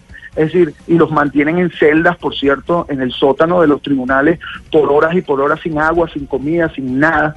Este, no permiten eh, que uno les acceda, eh, que, que, accesar ningún tipo de alimento. Eh, la incomunicación y, la, y incluso prohibir en muchas ocasiones la representación, en este caso de, de abogados, eh, digamos, fuera del gobierno privado eh, y particularmente defensores de derechos humanos, es lo común y le imponen defensores públicos que en muchos casos le hacen admitir hechos o no los defienden de ninguna forma, ¿no? Sin embargo, ahí nosotros estamos siempre pendientes. Y otro punto importante es que usted dirá, bueno, ¿y cómo, cómo ustedes logran entrar y cómo ustedes de alguna forma están allí? Bueno, porque somos nosotros los que localizamos a los detenidos, porque en principio son desaparecidos forzosamente y no se, eh, no se le dice a los familiares dónde se los llevan y los meten en celdas comunes con criminales, muchas ocasiones los torturan, eh, eh, lo- los agreden y así pues es la situación que estamos, eh, digamos, viviendo. ¿no? Señor Romero, ustedes en este momento, precisamente por ese trabajo que están haciendo de llegar hasta esos prisioneros o hasta las personas que están amenazadas, ¿ustedes cómo están haciendo para que ustedes mismos no sean perseguidos y no sean amenazados o cómo están haciendo para protegerse? Bueno, eso es una, una pregunta que siempre me hacen en los 18 años que llevamos en esto. Pues nuestra protección es mantenernos, digamos, en nuestro mensaje eh, eh, con la utilización de la Constitución, de la ley, no hacemos proselitismo político de ningún tipo y evidentemente el apoyo de organismos internacionales es vital, es fundamental en medidas cautelares. Yo tengo medidas de protección de la Comisión Interamericana de Derechos Humanos emitidas este, por, por agresiones, por bueno, diferentes eh, intentos de, agresiones en mi- a mi persona y a otros activistas. Pero, por ejemplo, no escapamos de esto. Eh, la, la madre, la mamá del, del coordinador nuestro del foro penal de una zona de, Venezuela, el estado Yaracuy, fue privada de libertad en la madrugada de hoy, este, precisamente por involucrarla con actos supuestos terroristas, porque ese es el delito que le imponen a muchas personas, terrorismo de manera generalizada simplemente por manifestar o por estar dentro de una manifestación. ¿no? Entonces, bueno, eso es parte de, lamentablemente, y ustedes lo saben en Colombia, aquí no se trata de izquierda o derecha, aquí no se trata de, de ideología política. El defensor de derechos humanos defiende los derechos humanos y esa es nuestra nuestra vocación y en Colombia ha habido también ataques contra muchos defensores, es parte de lamentablemente de, de nuestra lucha, nuestra de nuestra del riesgo que corremos, ¿no? Don Alfredo, todo lo mejor para Venezuela desde acá, desde Colombia. Muchísimas gracias por atendernos. A la orden siempre. Un saludo a todo Era el Alfredo. pueblo colombiano. Muchísimas gracias a usted, don Alfredo. Alfredo Romero, abogado y presidente de la organización Foro Penales, la ONG más relevante en la defensa de derechos humanos en Venezuela. Camila, yo no sé si usted vio a Maduro trotando con los soldados el día de ayer. No, no lo vi trotando, no lo vi. Trotando con los soldados y no sé si lo vio también montado eh, como en un buque de guerra. Trotando con los, con- sol- con los soldados tal vez para enviar un mensaje, porque mucha gente ha dicho que se podría estar eh, cocinando un golpe de Estado y que serían los militares los únicos que realmente podrían afectar a Nicolás Maduro. Y tal vez ese era el mensaje que quería mandar, que no se les olvide que los militares están con ellos.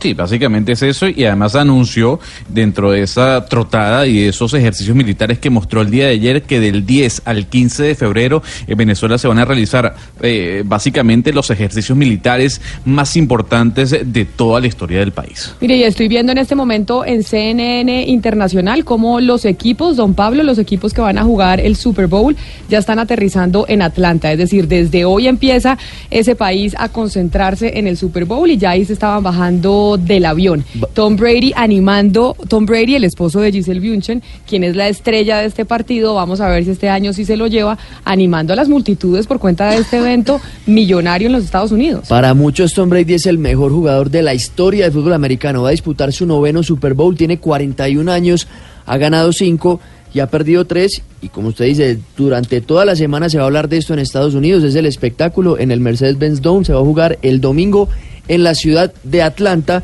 Y ahí ya está todo preparado. Esto es como en Argentina cuando se juega el Superclásico Boca River que hablan de eso toda la semana anterior. Bueno, en Estados Unidos igual con el Super Bowl. Y nosotros nos sumamos ahí a Ah, ellos sí. a ver si lo entendemos y logramos entender lo que pasa con el Super Bowl. Toda la semana vamos a tener los tips y para entender cómo funciona ese partido. Y antes de irnos al desconectado para llegar con las noticias locales a Cali, Medellín, Barranquilla y Bucaramanga, tenemos noticia con María Camila Orozco sobre Interbolsa. María Camila.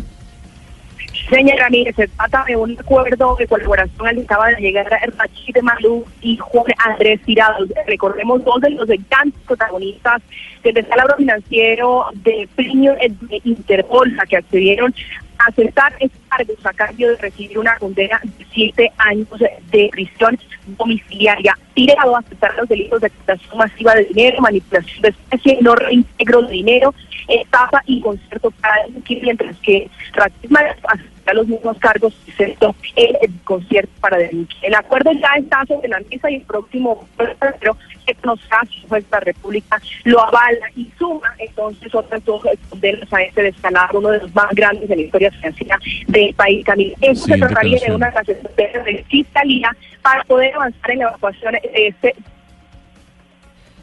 11 de la mañana, 49 minutos. No, María Camila, estamos teniendo problemas de sonido. Vamos a ver si recuperamos con usted la comunicación para poder entender qué es lo que significa este preacuerdo en el caso de Interbolsa que usted nos está tratando de explicar. Dígame, Eduardo. Básicamente es que pagarían siete años de prisión a cambio de entregar información relacionada con todo este asunto. Estamos hablando de Richard Maluf y Juan Andrés Tirado, dos de los, de los cerebros de este escándalo de, de Y entre, entregar información sobre quién, es decir, quién falta por ser descubierto en el caso de Interbolsa, porque ellos tendrían que estar entregando información sobre gente superior. El principio de acuerdo no funciona sobre gente de abajo, sino sobre gente que esté encima de ellos. Y finalmente a los dirigentes de, a los directivos de Interbolsa, pues muchos de ellos están privados de su libertad. Entonces estarían entregando información sobre quién, Pombo. No, es posible que eh, les aumenten las penas y es posible que los acuerdos con la Fiscalía puedan cambiarse con ocasión a esta información que genera Rachid Malouf y el otro señor que eran, digamos, como los técnicos, eran en la, eh, en la mitad de la pirámide de mando. Eh, y esta gente no solo eran los técnicos, sino eran los operativos, los que, por ejemplo, prestaban su nombre para ser representantes legales, participar en las actas de juntas directivas y demás. Esa información es relevante. Lo que me parece es que la condena, a mi juicio, pues sigue siendo muy baja. Muy baja la condena en Intermolsa, 11 de la mañana, 51 minutos. Vamos a hacer una pausa. Nosotros nos vamos a desconectar de Medellín, de Cali, de Bucaramanga y de Barranquilla, que en este momento tienen sus noticias locales. Y nos encontramos de nuevo a las 12 del día, porque vamos a hablar del ICETEX.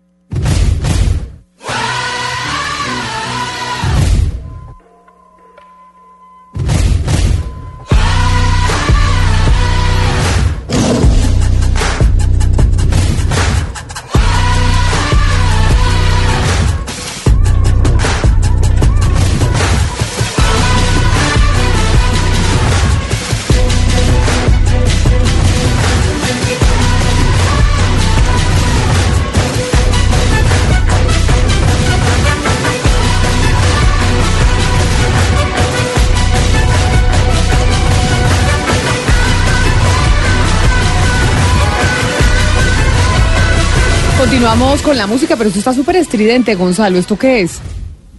Estridente no, ese es un soundtrack, el soundtrack de una película espléndida, que yo no sé si usted la vio, The Greatest Showman, ¿se la vio? No. Qué No, no la buena película. Una película que está protagonizada por Hugh Jackman, que además tiene más de 50 semanas en la cartelera Billboard entre los álbumes más eh, comprados en todos los Estados Unidos en Inglaterra. Tiene 52 semanas en cartelera y el soundtrack es maravilloso, se lo recomiendo. Y está también en la lista entre los vinilos más vendidos en Estados Unidos y Canadá.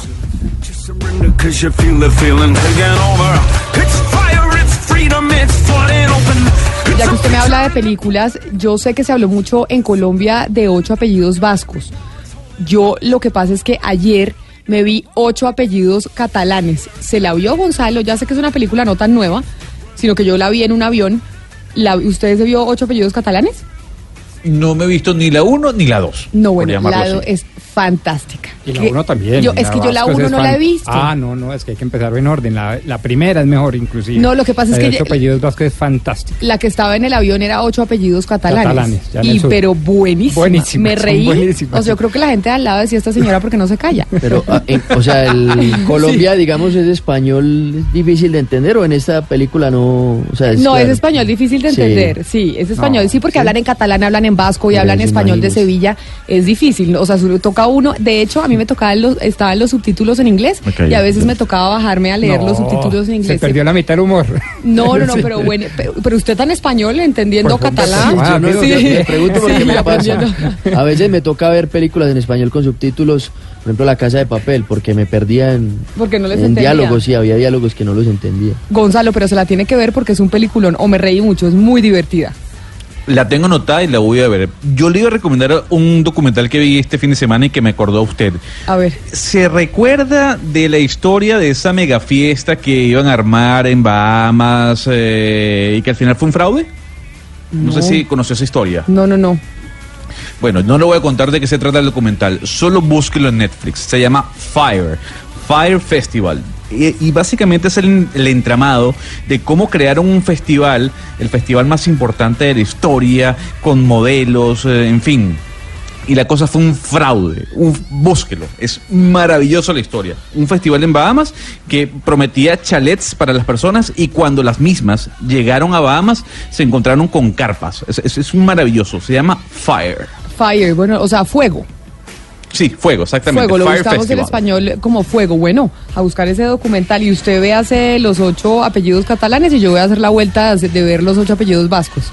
Y tiene, y tiene además un componente importante desde el punto de vista histórico para los colombianos, y es que de ahí proviene, digamos, eh, todo ese anhelo de los papás de tú quién eres, cómo te llamas, cuál es tu apellido, y subir ocho generaciones, porque si usted logra comprobar que por ocho generaciones su apellido era vasco, usted es un vasco de verdad, verdad, vasco puro, no un moro proveniente del sur como eran los sevillanos.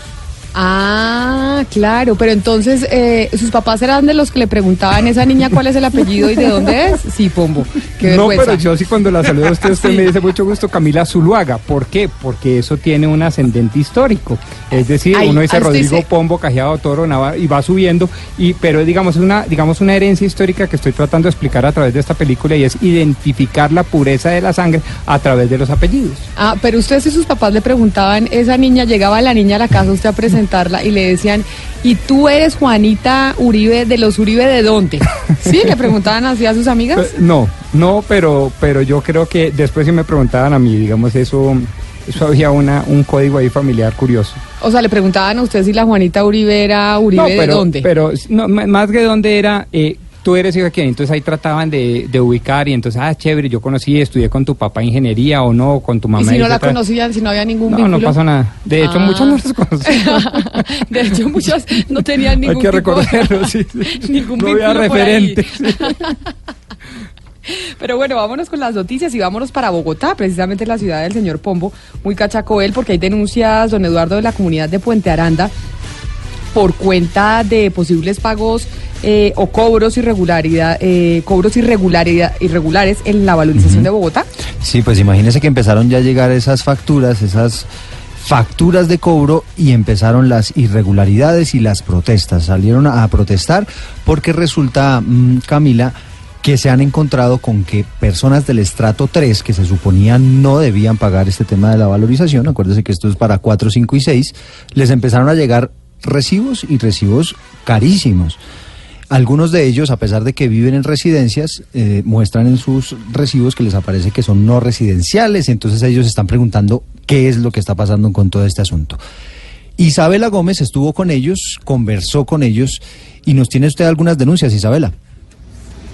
Sí, Eduardo Camila, miren, les cuento. Eh, se da exactamente en el barrio Cundinamarca de la localidad de Puente Aranda. Nosotros hablamos esta mañana con varios de los vecinos. Ellos nos decían lo siguiente. Resulta que desde el 14 de enero que empezó a llegar este recibo de valorización, a algunos les aparece eh, en su recibo el estrato en cero y dicen ellos y aparece también en sus recibos que son sus eh, viviendas avaluadas por valores inferiores a los 400 millones de pesos. Nosotros nos encontramos, miren, precisamente con el doctor Hernando Arenas, él es el director de valorización del IDU. Él nos va a explicar qué es lo que está sucediendo, doctor. Bienvenido a Blue Radio, a Mañanas Blue. Eh, cuéntenos cuáles son estas situaciones. Hemos encontrado varias denuncias, además porque algunos nos dicen que incluso aparecen en, dentro de los recibos como no residenciales, siendo residencias. Bienvenido. Eh, buenos días para todos.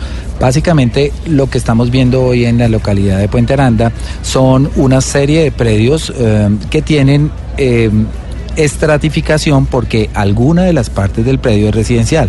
Sin embargo, Catastro conceptúa que no son residenciales, el acuerdo es muy claro, exclusivamente residenciales. Es decir, son predios que en este momento tienen contribución por ser no residencial, aun cuando el contribuyente pues muestre eh, el recibo de estratificación. Camila Eduardo los escucha el doctor Hernando Arenas. Sí, ¿qué significa esto de que sean predios no residenciales? Es decir, ¿son predios catalogados como comerciales o qué tipo de... o, o dónde se están catalogando para que les cobren esta valorización? Bien, voy a poner un ejemplo. Eh, un predio, digamos, de gran extensión puede tener una pequeña parte construida donde habita una persona. Eh, planeación tiene la obligación de darle estratificación para temas de servicios públicos. Sin embargo, la totalidad del predio no es residencial, sino es una industria o un comercio, razón por la cual cobramos este predio. Pero de todos modos se ha hecho la verificación de si estas personas, por ejemplo, están viviendo allí, porque es que estamos hablando de personas pues que son gente humilde y que van a tener que pagar una valorización en algunos casos de hasta 6 o hasta 10 millones de pesos.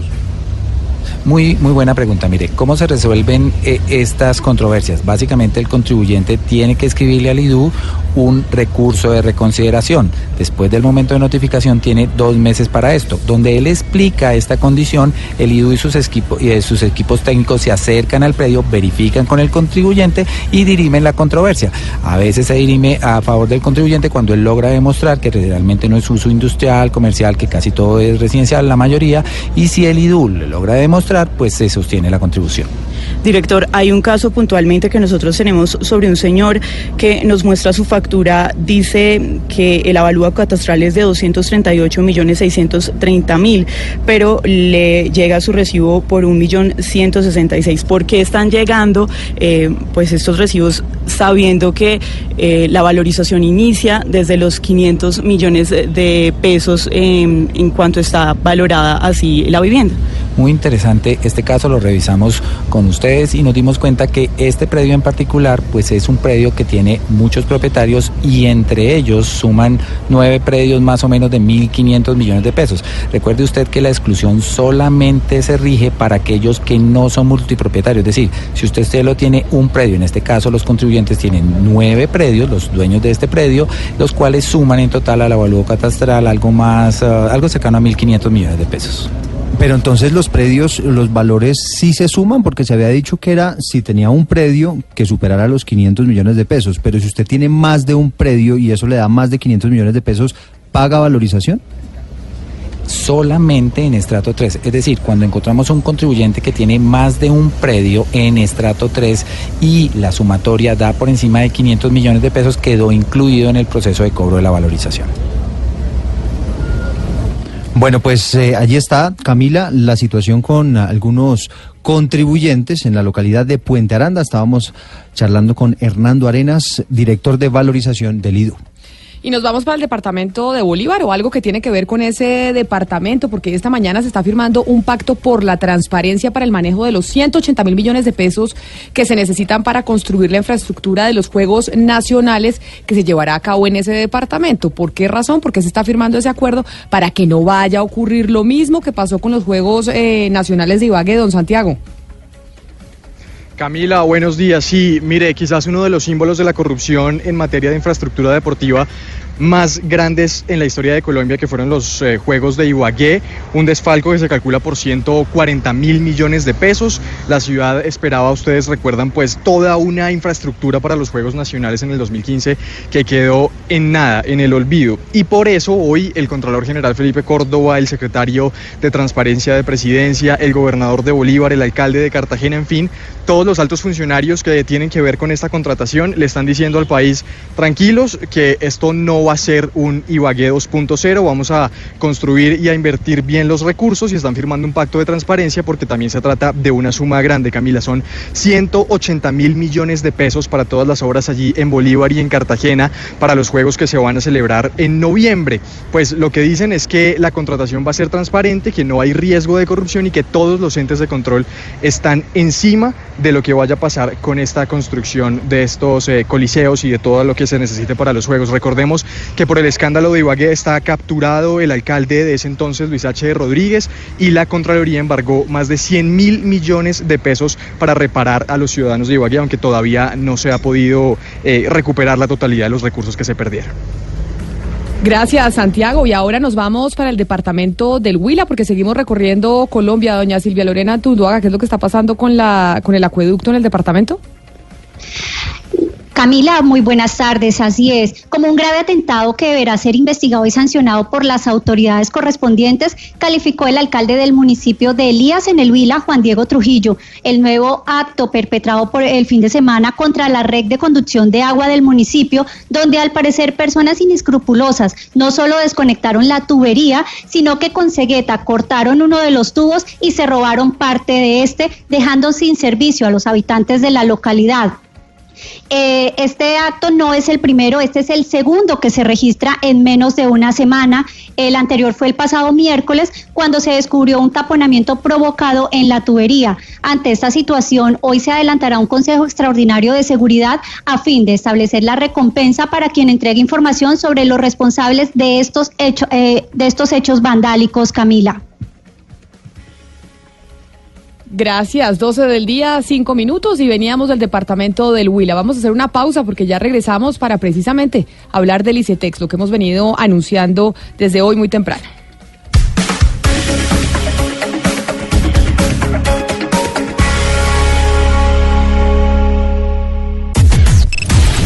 Unimos coordenadas. Unimos coordenadas.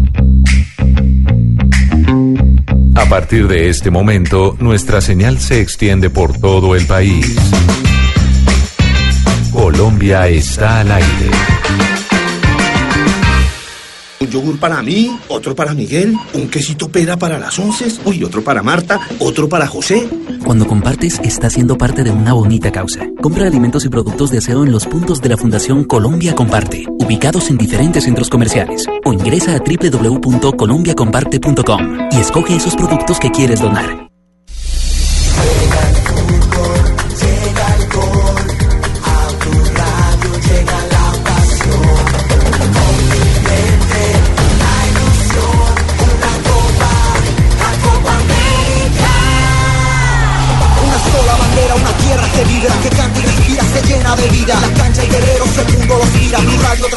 Pasión y alegría.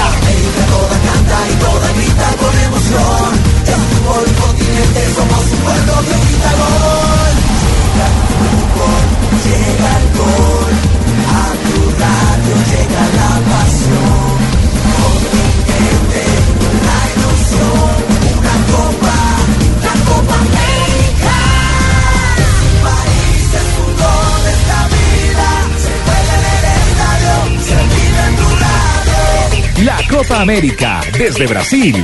Espérala. Diversas ópticas. Hechos que marcan el acontecer. Mañanas Blue. Mañanas Blue. Colombia está al aire.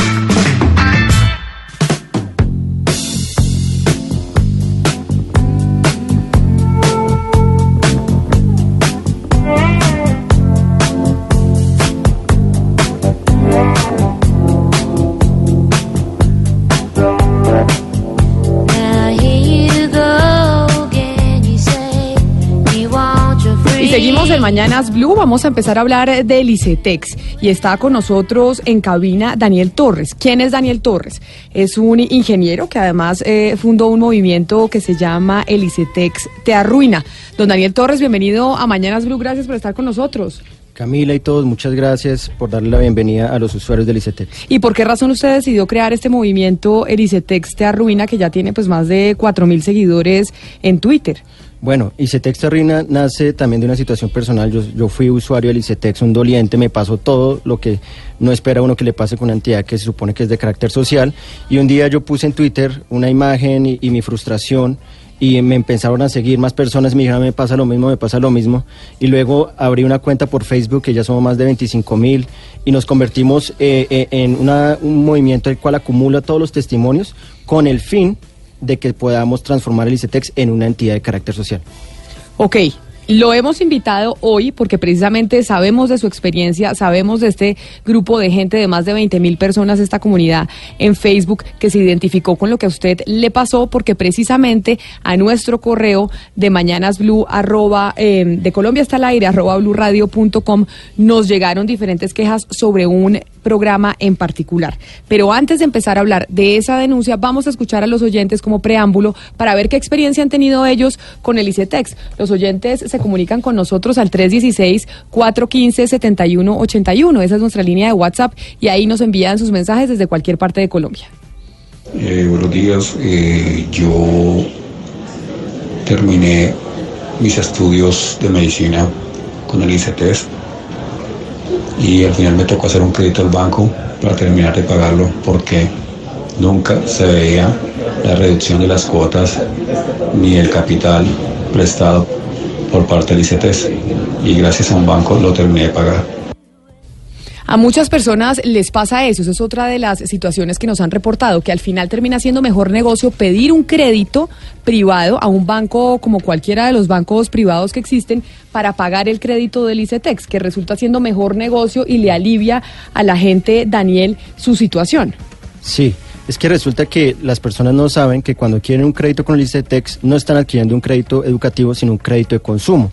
Lo disfrazaron en una ayuda, en una pseudoayuda, pero nosotros a través de la investigación y de la ayuda de varios congresistas como Mauricio Toro, Rodrigo Lara, que han liderado esto, logramos capturar la esencia de por qué es un crédito impagable. Lo primero es que el ICETEX capitaliza intereses, que es el cobro de intereses sobre intereses. Eso se llama anatosismo.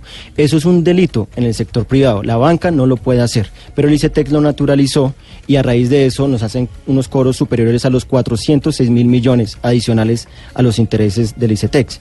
Y lo peor de lo peor es que dentro de los intereses que pagamos nosotros, nosotros pagamos una muy mala decisión financiera que tomó el, el que fue fondear la educación con un crédito del Banco Mundial, o sea, un crédito del exterior. Una cifra, el ICETEX pidió 1.3 billones para fondear los créditos Access y ha pagado por concepto de intereses 2.420 mil millones a ese crédito y solo capital ha pagado 57 mil millones. Eso no lo trasladan a nosotros. Eso quiere decir que todos los días los usuarios del ICETEX pagamos 115 millones de pesos en intereses desde hace más de 10 años. Bueno, vamos con otro oyente a ver qué nos dice y cuáles son las experiencias que han tenido con el ICETEX. Buenos días, Mañana Blue. Eh, hoy le quiero, le quiero pedir un favor, no es con el tema de hoy, sino para que me ayuden con una investigación o con un tema, pues para que ustedes investiguen sobre Crediuno, que son unas personas muy usureras y una empresa muy usurera y no te mandan información de nada. Y tú llamas a pedir información y no te dan ninguna información de nada. Muchas gracias y A usted, muchísimas gracias por llamarnos. Uno de los correos que recibimos, Daniel, a propósito de este oyente que nos dice que llama y no le dan información eh, de nada, uno de los eh, correos electrónicos que recibimos fue de una persona que se fue a estudiar en el exterior y cómo, por ejemplo, le hicieron hacer trámites más de lo debido, le devolvían los papeles. ¿Y esto por qué razón? Porque el ICETEX está tercerizando muchos de sus servicios y esa tercerización sirve para que las empresas que están prestando el servicio por el ICETEX, como cobran por trámite, entonces básicamente hacen a las personas y a los estudiantes ir y llevar papeles muchas, muchas veces e incluso dejarlos sin el desembolso del crédito. Y que si no tienen papás que los puedan ayudar, pueden terminar en el exterior muriéndose de hambre. Sí, es que en el ICETEX, el ICETEX se desnaturalizó en el 2005 a través de la ley 1002 del 2005, se convirtió en una entidad financiera especial. Eso quiere decir que ellos mismos se autorregulan, lo cual es una rueda suelta. Resulta que a raíz de eso, ellos contratan más del 86% anual en contratación directa. Eso, es absurdo. Y a través de esa contratación directa, que no tiene ningún tipo de vigilancia ni de control, es que llegan a contratar, por ejemplo, al- al- a los asesores de primer piso. Y esos asesores de primer piso son empresas re- relativamente desconocidas porque terminan siendo amigos de algún director o algún jefe dentro del ICETEX y se ganan esos contratos jugosos, muy jugosos y ellos realmente no saben qué es lo que están haciendo. Entonces, de un, asesor a otro asesor pueden estar diciendo cosas distintas y desinforman a los usuarios. Y cuando el usuario va con esa queja, con esa denuncia, ellos dicen de malas porque es que esa era una empresa tercerizada y nosotros no respondemos por ellos. Pues precisamente en Blue Radio decidimos aquí en Mañanas Blue empezar a investigar este tema por cuenta de los correos electrónicos que hemos recibido de ustedes y de muchos estudiantes a Colombia está al aire arroba bluradio.com. No hay nada oculto cuando Mañanas Blue investiga. ¿Y de qué se trata precisamente esta denuncia y esta investigación, Diana, de lo que está pasando con el ICETEX? Pues Camila, se llama Proyecto Access. Eh, es un proyecto que se creó más o menos entre 2005 y 2006 y eh, según el ICETEX lo que quería era responder a las necesidades de ampliar la cobertura, la cobertura educativa y financiando por medio de entidades sociales de acuerdo a su, eh, a su espíritu, pues al espíritu que lo creó.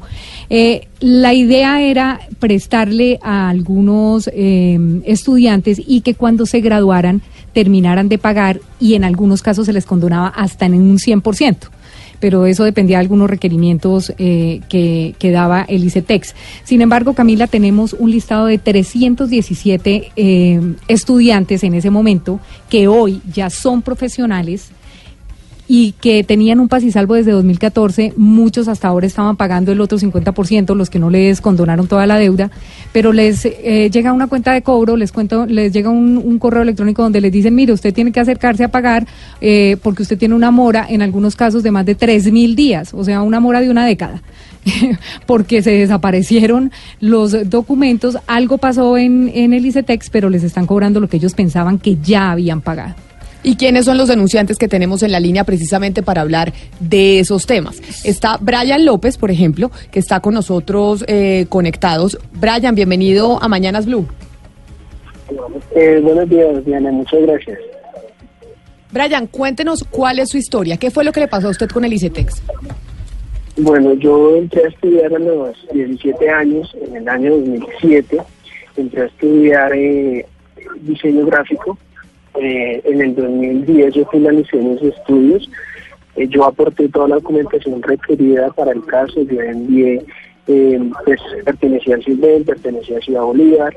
Terminé mi carrera como, como lo, lo dictaba el, el, el reglamento del convenio. En el 2011, a pesar de que pues, yo creía que cumplía con todos los requisitos para ser condenado mi crédito, me empecé a recibir llamadas del área de cobranza del ICETEX.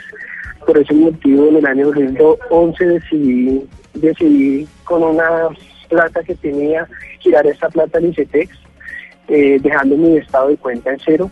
En el 2012, pese a que yo había creído que había dejado mi, cuenta en cero, eh, nuevamente recibí un- una llamada de parte del ICETEX donde me informaban que, que no, que a mí me habían desmarcado el convenio y que debía pagar alrededor de 3 millones más o menos, aún no lo recuerdo ahora, eh, pero sí eran como 3 millones de pesos. Hice todas las solicitudes a través del ICETEX, a través de la Secretaría de Educación y la Contraloría. En el 2012 la Secretaría de Educación ratificó que ya sea parte del convenio duró dos años ese trámite hasta el año 2014. En el 2014 el ICETEX me quitó eh, el, el reporte negativo en las centrales de riesgo, porque me habían reportado tanto en Data, como en CIFIN. Eh, y me enviaron mi estado de cuenta. En estado de cuenta yo tenía un saldo a favor de 754 mil pesos.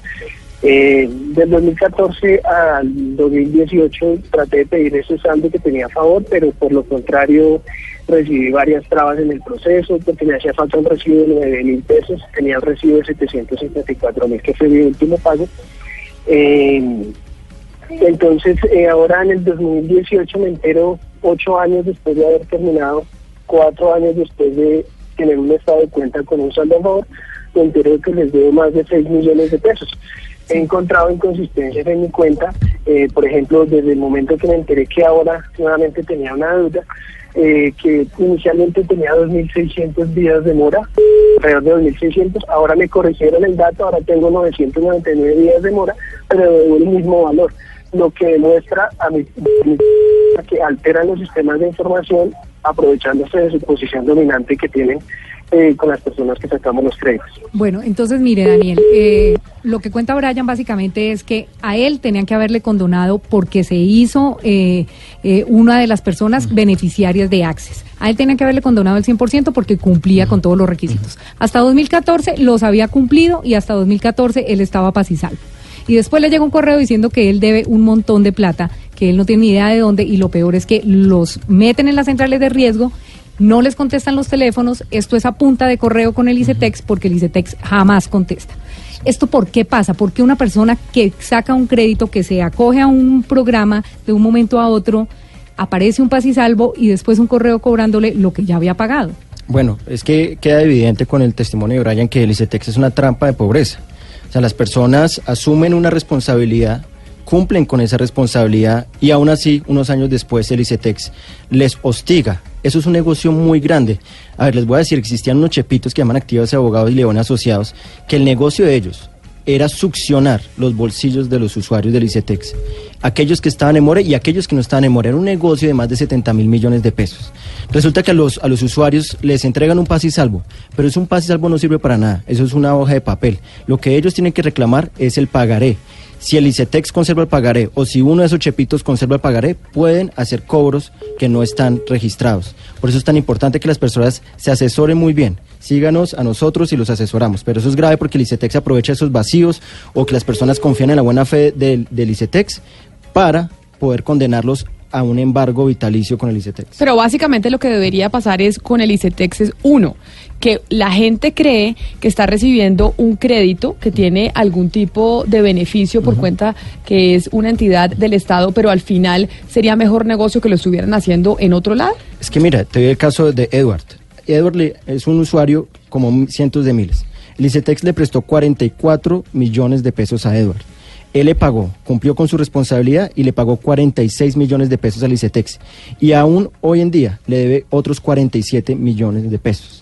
Esa deuda se multiplicó a pesar de que él cumplió con su obligación. Mire, por ejemplo, tengo el caso de Leonardo Reales, que nos dice que tiene un crédito de 60 millones con el ICETEX, del cual ha pagado 36 cuotas de un millón cada una y que todavía en el ICETEX le dicen que debe 75 millones de pesos. Es que imagínate, una de las jugadas que hace el ICETEX eh, es que las personas en buena fe hacen abonos extraordinarios con el fin de acabar rápido ese crédito. Y lo que ocurre es que el ICETEX no les dice nada, pero esos abonos extraordinarios se van todos a intereses. No les dice cómo es que deben ir para que dirigidos para que vayan a capital. Todo abonado a, intereses se pierde, esa plata se perdió. No les dicen cómo abonar a, a capital. ¿Qué otro denunciante tenemos sobre esta misma situación Está- del programa Access? Sí, está en la línea también Dayana Díaz. Dayana, buenos días. Dayana, ¿me oye? Dayana. Presente. Dayana, ¿usted dónde está? Eh, yo estoy en, en la ciudad de Barranquilla. Usted está en Barranquilla. Usted se acogió a Access. Cuéntenos su caso lo más concreto posible para entender Sí, qué fue lo que le pasó. Bueno, sí, básicamente es la misma historia. Todos veníamos pagando puntual, luego hacen una refinanciación virtual porque nunca se nos informó pues personalmente ni por teléfono. Nos suben a cuotas, se, triplica el valor del saldo total de 20 millones de deuda a cua- a 39 millones. Una cuota de 250 mil pasó a 366 mil. por supuestamente una refinanciación, problemas con el crédito AXE, que disculpe, nos dejan en mora más de 360 días al año. O sea, la mora, ellos sumaron lo que habíamos pagado, pero como la cuota de nosotros era de menos, eso lo sumaron hasta donde llegó. Total fue que nos reportaron el data crédito, o sea, es un daño que nos están haciendo, sobre todo las personas que íbamos puntual, porque ellos tienen que dañarnos nuestra vida crediticia, tenernos en, bajo este estrés y económicamente afectarnos así, sin, sin ninguna explicación. Dayana, pero ¿qué les dice a ustedes el ICETEC cuando presentan esta esta queja?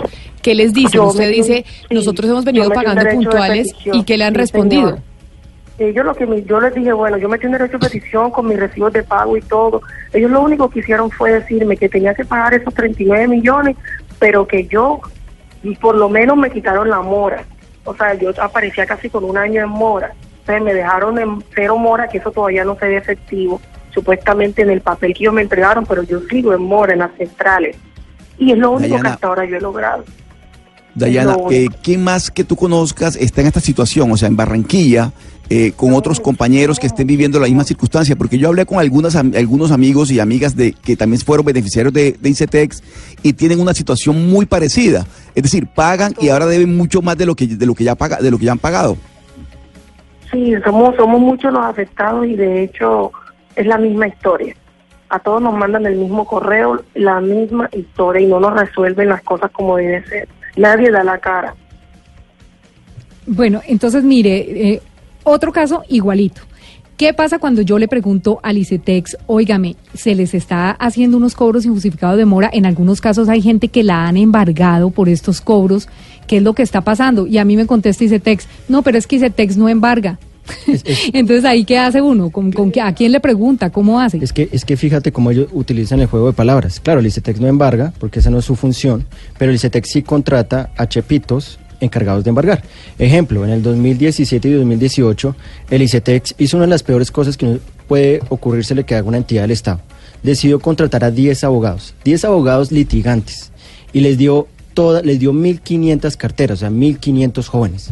Y les dijo, vaya detrás de los bienes de ellos, que no tienen, entonces van detrás de los bienes de su familia.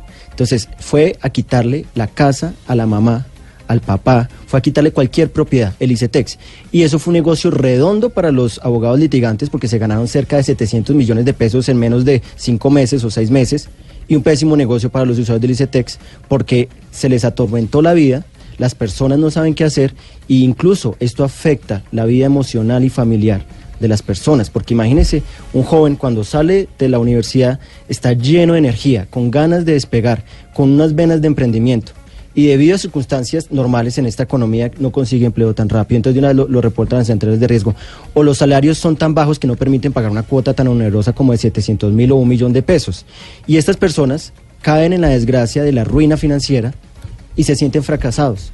Y muchos de ellos, su futuro se suspende por completo. No pueden estudiar un posgrado, no pueden iniciar una familia cuando ya tienen 30, 32 años, no pueden adquirir un crédito de vivienda porque están reportados las centrales de riesgo o no pueden conseguir trabajo. Con- constantemente nos llegan a nosotros denuncias de que una persona que quiere vincularse al sector financiero, por ejemplo en un banco, de una vez, tan pronto entra, le dicen, aquel que esté reportado en las centrales de riesgo queda descalificado. Y el el- eso lo hizo el ICETEX. Sí. Escuche el, de, el testimonio de Adrián, de Adrián Alemán. Adrián, buenos días. Sí, buenos días. ¿Cómo estás? ¿Usted dónde está? En Valledupar. Yo me encuentro en Valledupar. Ok, cuéntenos entonces concretamente qué le pasó con ICETEX. El caso es muy similar al de todos nuestros compañeros, los que nos hemos, eh, nos hemos reunido y hemos expuesto nuestros casos. Lo que sucede es, desde el 2012 yo soy beneficiario del crédito Access y he venido pagando puntual seis años. He revisado, la semana pasada revisé y tenía un pago total de 8 millones de pesos que había realizado yo. Y lo que me desembolsó el banco eran 9 y todavía debo los mismos 8 millones. En el mes de agosto del año pasado, yo guardo todos los recibos. Cuando veo que la deuda va por 5 millones, yo dije, bueno, gracias a Dios ya estoy acabando.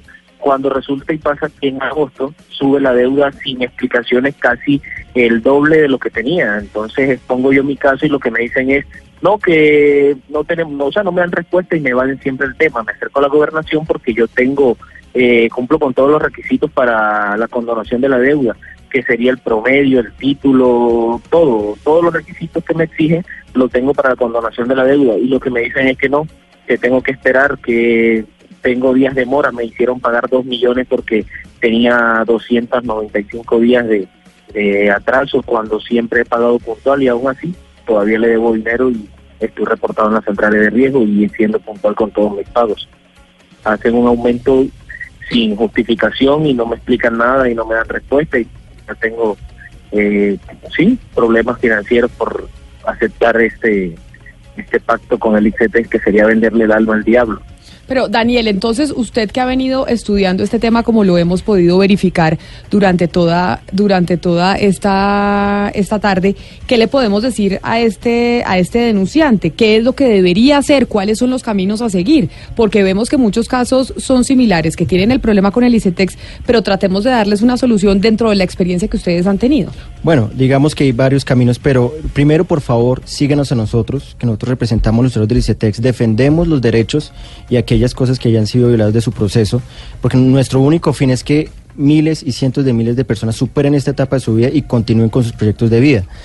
Sí es muy importante guardar registro absoluto de todos los pagos, porque en el ICETEX se pierden los pagos. Y si uno no guarda el registro de pagos, el, el- el- el- el comprobante de pago, esa plata se perdió porque el ICETEX no se la va a abonar. O sea, ser muy juicioso con la carpeta, Sí. uno tener siempre Sí. los recibos guardaditos que uno a veces dice, Sí, no, eso aparece en el sistema y resulta que en el sistema se pierde. Sí, cuando uno va al banco o en baloto, le dan el- el- el- la, la tirilla y la gente la guarda o la bota. Y esos son 500 mil, 600 mil pesos que se pierden si el ICETEX no registró esos pagos, como frecuentemente ocurre. Hay una cosa importante que aclarar y es que nosotros nos comunicamos con el ICETEX. Diana, hemos venido estando en comunicación con el Ministerio de Educación y con el ICETEX contándole la denuncia de los más de 300 casos que conocemos sobre el caso de Access. Ajá. ¿Y qué nos respondieron el ICETEX? Que ellos no van a hablar al aire, ¿por qué? No, ellos dicen que ellos eh, no van a hablar al aire, que ellos van a hacer es un comunicado y ellos nos dicen que lo que pasa es que los estudiantes no cumplieron los requisitos, que el principal requisito era demostrar que se graduaron y que solamente 179 de los 566 que según ellos tomaron ese, ese programa Access eh, demostraron que se graduaron. 291 no demostraron nada. Entonces, y siete solamente han pasado papeles para la condonación de la deuda, de acuerdo a la información de ellos. Entonces le dije yo, de estos 317, tengo los pasisalvos, tengo que en 2014 ellos sí pasaron los documentos que ustedes antes les dijeron, sí, mil disculpas, fue un error. Eh, y ella dice, no, pues voy a preguntar en el área de mercadeo a ver qué fue lo que pasó. Entonces, eh, yo le dije que lo mejor era ponerle la cara a este tema porque de verdad, mire Camila, yo creo que desde que yo hacía prácticas de periodismo, estoy haciendo denuncias del ICETEX. Es una cosa de verdad que ya da vergüenza que ningún gobierno le ponga la cara a este tema es una cosa vergonzosa. Pero además, sobre todo cuando los gobiernos Pombo quieren, o por lo menos el Estado, cualquiera que él sea, debería propender porque sus estudiantes y porque su gente se eduque. Y cuando no tienen las alternativas económicas para poderlo hacer, porque no tienen unos papás que puedan ayudarles o una gente que está trabajando para estudiar y trabajar al tiempo, pues recurren a entidades como el ICETEX y al final termina siendo peor el remedio que la enfermedad.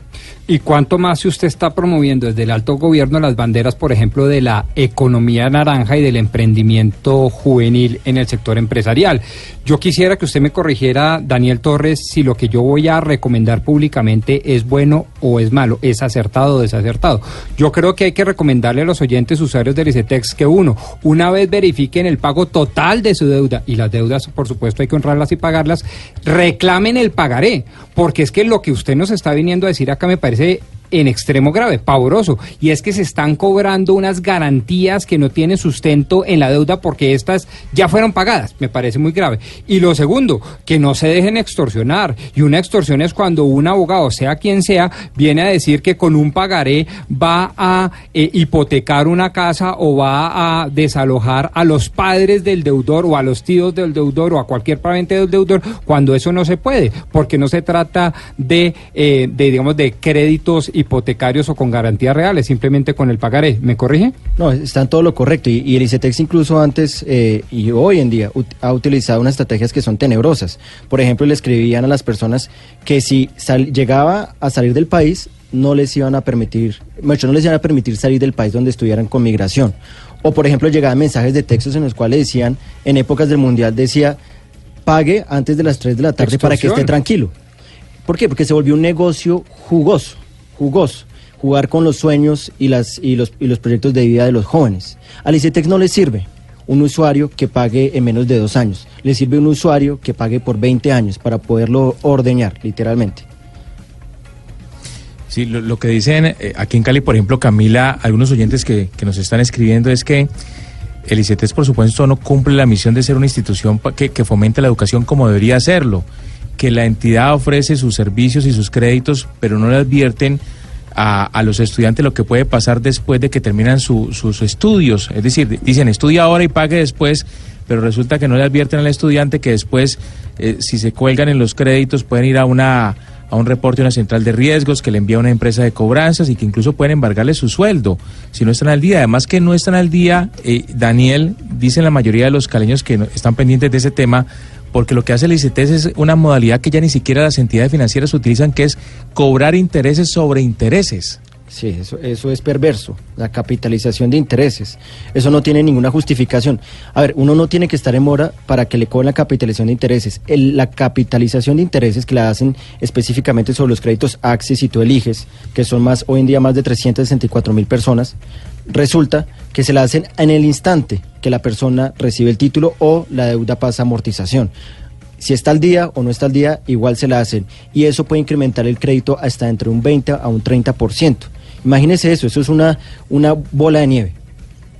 Pero entonces... Señor Torres, eh, de acuerdo con, perdón Camila, de acuerdo con la ley 02 de 2005 de la que usted nos hablaba ahorita cuando se transforma el ICETEX, eh, de acuerdo con lo que dice esa, eh, esa ley, pues queda un trabajo sobre la Superintendencia Financiera de Vigilancia y Control. Y uno oye todos estos, estos casos y uno dice, bueno, ¿quién está haciendo, quién está tomando eh, cartas en el asunto y quién está haciendo esa, esa vigilancia y ese control de los procesos? Es que ahí es donde es muy importante el trabajo periodístico de ustedes porque ustedes investigan hasta el fondo. Claro, en la, eh, uno pensaría, dice en esa ley que el, el tiene una vigilancia de la superintendencia financiera, pero resulta que es solo sobre 32 mil millones de pesos de una cartera que ellos tienen de más de 4 billones.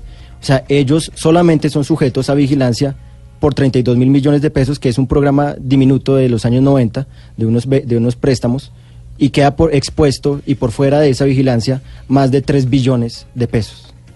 Pero vamos con más casos, más casos que nos han llegado a Colombia. Está al aire arroba blurradio.com. Tenemos el caso de una persona que pidió un crédito en el ICETEX que en este momento está en su tierra, don Gonzalo. Pues su tierra no Venezuela, sino donde usted habita, en Panamá. Sí, exactamente. Se llama Diana Fuentes eh, y ella pues ya es profesional como todos los que hemos entrevistado porque estamos hablando de hace 10 años. Entonces, eh, Diana nos acompaña porque a ella le pasó un caso similar precisamente con el programa Access. Diana, buenos días. Buenos días, muchas gracias por la oportunidad. Diana, ¿usted eh, de dónde es? ¿Dónde estudió? ¿Cómo fue la cosa? Bueno, yo soy de Valledupar, pero mis estudios los cursé en el año 2006 hasta 2013 en Barranquilla. Recibí grado como médico y hace tres años vivo en Panamá con las intenciones de especializarme. Claro, adquirí otro crédito con institución privada para poder seguir cumpliendo con mis pagos puntuales como lo he venido haciendo los últimos cinco años con el ICT. De 120 cuotas pactadas, hasta el mes de junio, cuando me llegó un cobro prejurídico sin previo aviso, haciendo mancha a mi buen nombre y a mi buena conducta de pago, me adeudan año y medio de mora, intereses por mora, y mi suma aumentó al doble. Entonces, imagínense la impotencia que uno siente desde aquí, tan lejos, tener que buscar asesoría, ayuda en Colombia para que alguien pudiera defender mi caso. Porque yo no puedo estar, no puedo ir a reclamar personalmente. Pero yo tengo toda mi certificación de pago. La plataforma antes de junio del año pasado era una plataforma eh, muy específica, especificaba lo que significaba tener una alianza Access que yo adquirí en el 2006 por estar sintonizada en estrato 2 y el contrato era que solamente por pertenecer a estrato 2 y estar sintonizada recibía el 25% de beneficio de los 75% de la totalidad que pagaba el ICT de mi matrícula. Se pactaron 120 cuotas. Hasta junio pagué 47 cuotas. Y el mes de julio recibo un cobro prejurídico sin previo aviso por correo electrónico, no se me hace una llamada, no llega una carta a mi domicilio en Valledupar de donde soy. Y me asuman año y medio de mora, que no es cierto, cuando mi último recibo de pago detalla el verdadero valor de mi deuda, cero días de mora y mis pagos al día. Cuando, cuando tú consultas al, al ICETEX, ¿qué te responden? Es decir, cuando tú dices la situación que estás viviendo, que además es la misma de muchos de los que con los que hemos conversado hoy, que es dramática, ¿qué te dice el ICETEX? Bueno, yo metí un derecho de petición y lo que ellos me contestan de una forma, no sé ni cómo explicarlo, como tan somera, tan superficial, que ellos lo que hicieron fue una recomposición o reconciliación de la alianza, que la alianza Access no existe. Al no existir, entonces ese beneficio que se me fue dado en ese momento ya no lo tengo, ya no gozo de ese beneficio, por lo tanto ellos me adeudan lo que en ese momento la alianza me estaba reconociendo como beneficio, que son 15 millones más, no estamos hablando de 2, de 3, de 4 millones de pesos, Daniel. 15 millones más, una deuda que estaba en 14 está en 30 millones de pesos. Pero precisamente este caso... Para alguien que está haciendo Permítame porque estamos acá. Permítame, permítame la interrumpo. Daniel, usted que ha venido investigando estos diferentes casos similares al que estamos escuchando, a gente que se le aumenta la deuda, ¿qué deben hacer ahí o qué es lo que está pasando? Mira, ahí está ocurriendo dos cosas. Uno es que, por ejemplo, desde diciembre, la plataforma del ICETEX, que es la que guarda todos los pagos, todos los estados de cuenta, cuántos días tienes, toda la cuestión colapsó en diciembre y no se ha recuperado. Ese, ese colapso que es catastrófico, pues realmente tiene hoy en día las personas sin dormir a más de 400 mil usuarios porque no saben que de un día para otro se le puede borrar todo lo que ha pagado O que, por ejemplo, nos están llegando muchas denuncias que habían pactado con el ICETEC 120 cuotas y sin siquiera preguntar al usuario, las ampliaron a 180 cuotas. Que las amplíen 60 cuotas más quiere decir que tienen que pagar más intereses y que esa deuda se convierte impagable. Sin siquiera la firma del usuario le hacen ese tipo de jugadas. Mire, de hecho acá tengo a una persona que nos escribe que se llama Andrés Mendoza que nos comenta algo similar y es que tiene un crédito actualmente que pagó su cuota en la cuenta del ICETEX en los Estados Unidos y el sistema no la ha reportado, es decir, el problema es la plataforma y que esto ya fue hace un mes y que como no lo reporta tiene intereses de mora y que nadie le da eh, razón por el pago que él, que él realizó. No, y de inmediato, me a los dos días lo están llamando y a los, y a los 30 días ya lo están reportando en las centrales de riesgo, arruinando eh, la, la historia financiera de las personas. Aquí es como el tipo bancario, primero pague y después pregunte. Sí. Eh, otro, otros casos eh, que nos llegaban nos decían, mire, ¿cómo puede ser posible que yo haya adquirido eh, mi crédito por ICETEX o me haya cogido al proyecto Access porque yo era estrato 2, vivía en Bosa, por decir algo, vivía en un, en un barrio pobre de algún municipio de este país y me digan, es que usted ya no es estrato 2, entonces tiene que empezar a pagarnos porque usted ya no cumple el requisito. O sea, ¿cómo puede ser posible que pase eso con Access y Access eh, ya se acabó, ya lo, ya ni siquiera se acabó, ya le cambiaron el nombre y ya tiene otra cobija, pues, y los que acceden a ese proceso están bajo otra cobija, pero básicamente funciona igual. ¿Cómo pasa eso en ICETEX? Bueno, pasa porque el ICETEX en los últimos cuatro años ha tenido cuatro presidentes del ICETEX y todos ellos no saben qué están haciendo allá porque las personas que llegan a dirigir esa entidad no son idóneas, son personas que vienen de otros sectores que no tienen nada que ver con la academia y no tienen nada que ver con la buena gerencia, sino van a otras cosas. De hecho, en diciembre del 2017 renunció o lo renunciaron un presidente que se llamaba Andrés Vázquez que tuvo que renunciar porque la ministra de Educación nosotros les entregamos todas las sospechas, incluso desde el, al interior del ICETEX, porque en ICETEX hay muy buenos funcionarios, son personas que toda su vida han trabajado ahí y quieren esa entidad. Ellos mismos recopilaron todas las evidencias, la enviaron a la ministra de Educación y ella unos meses después le pidió la renuncia al señor. Daniel, a todas estas, ¿qué les responde a ustedes la ministra de Educación? Nosotros nos comunicamos con la ministra y nos comunicamos con el ICETEX.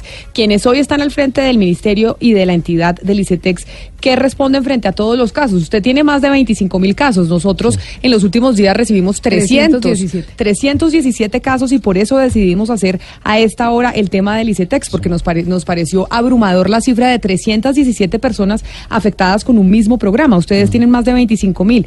¿Qué les dice la entidad?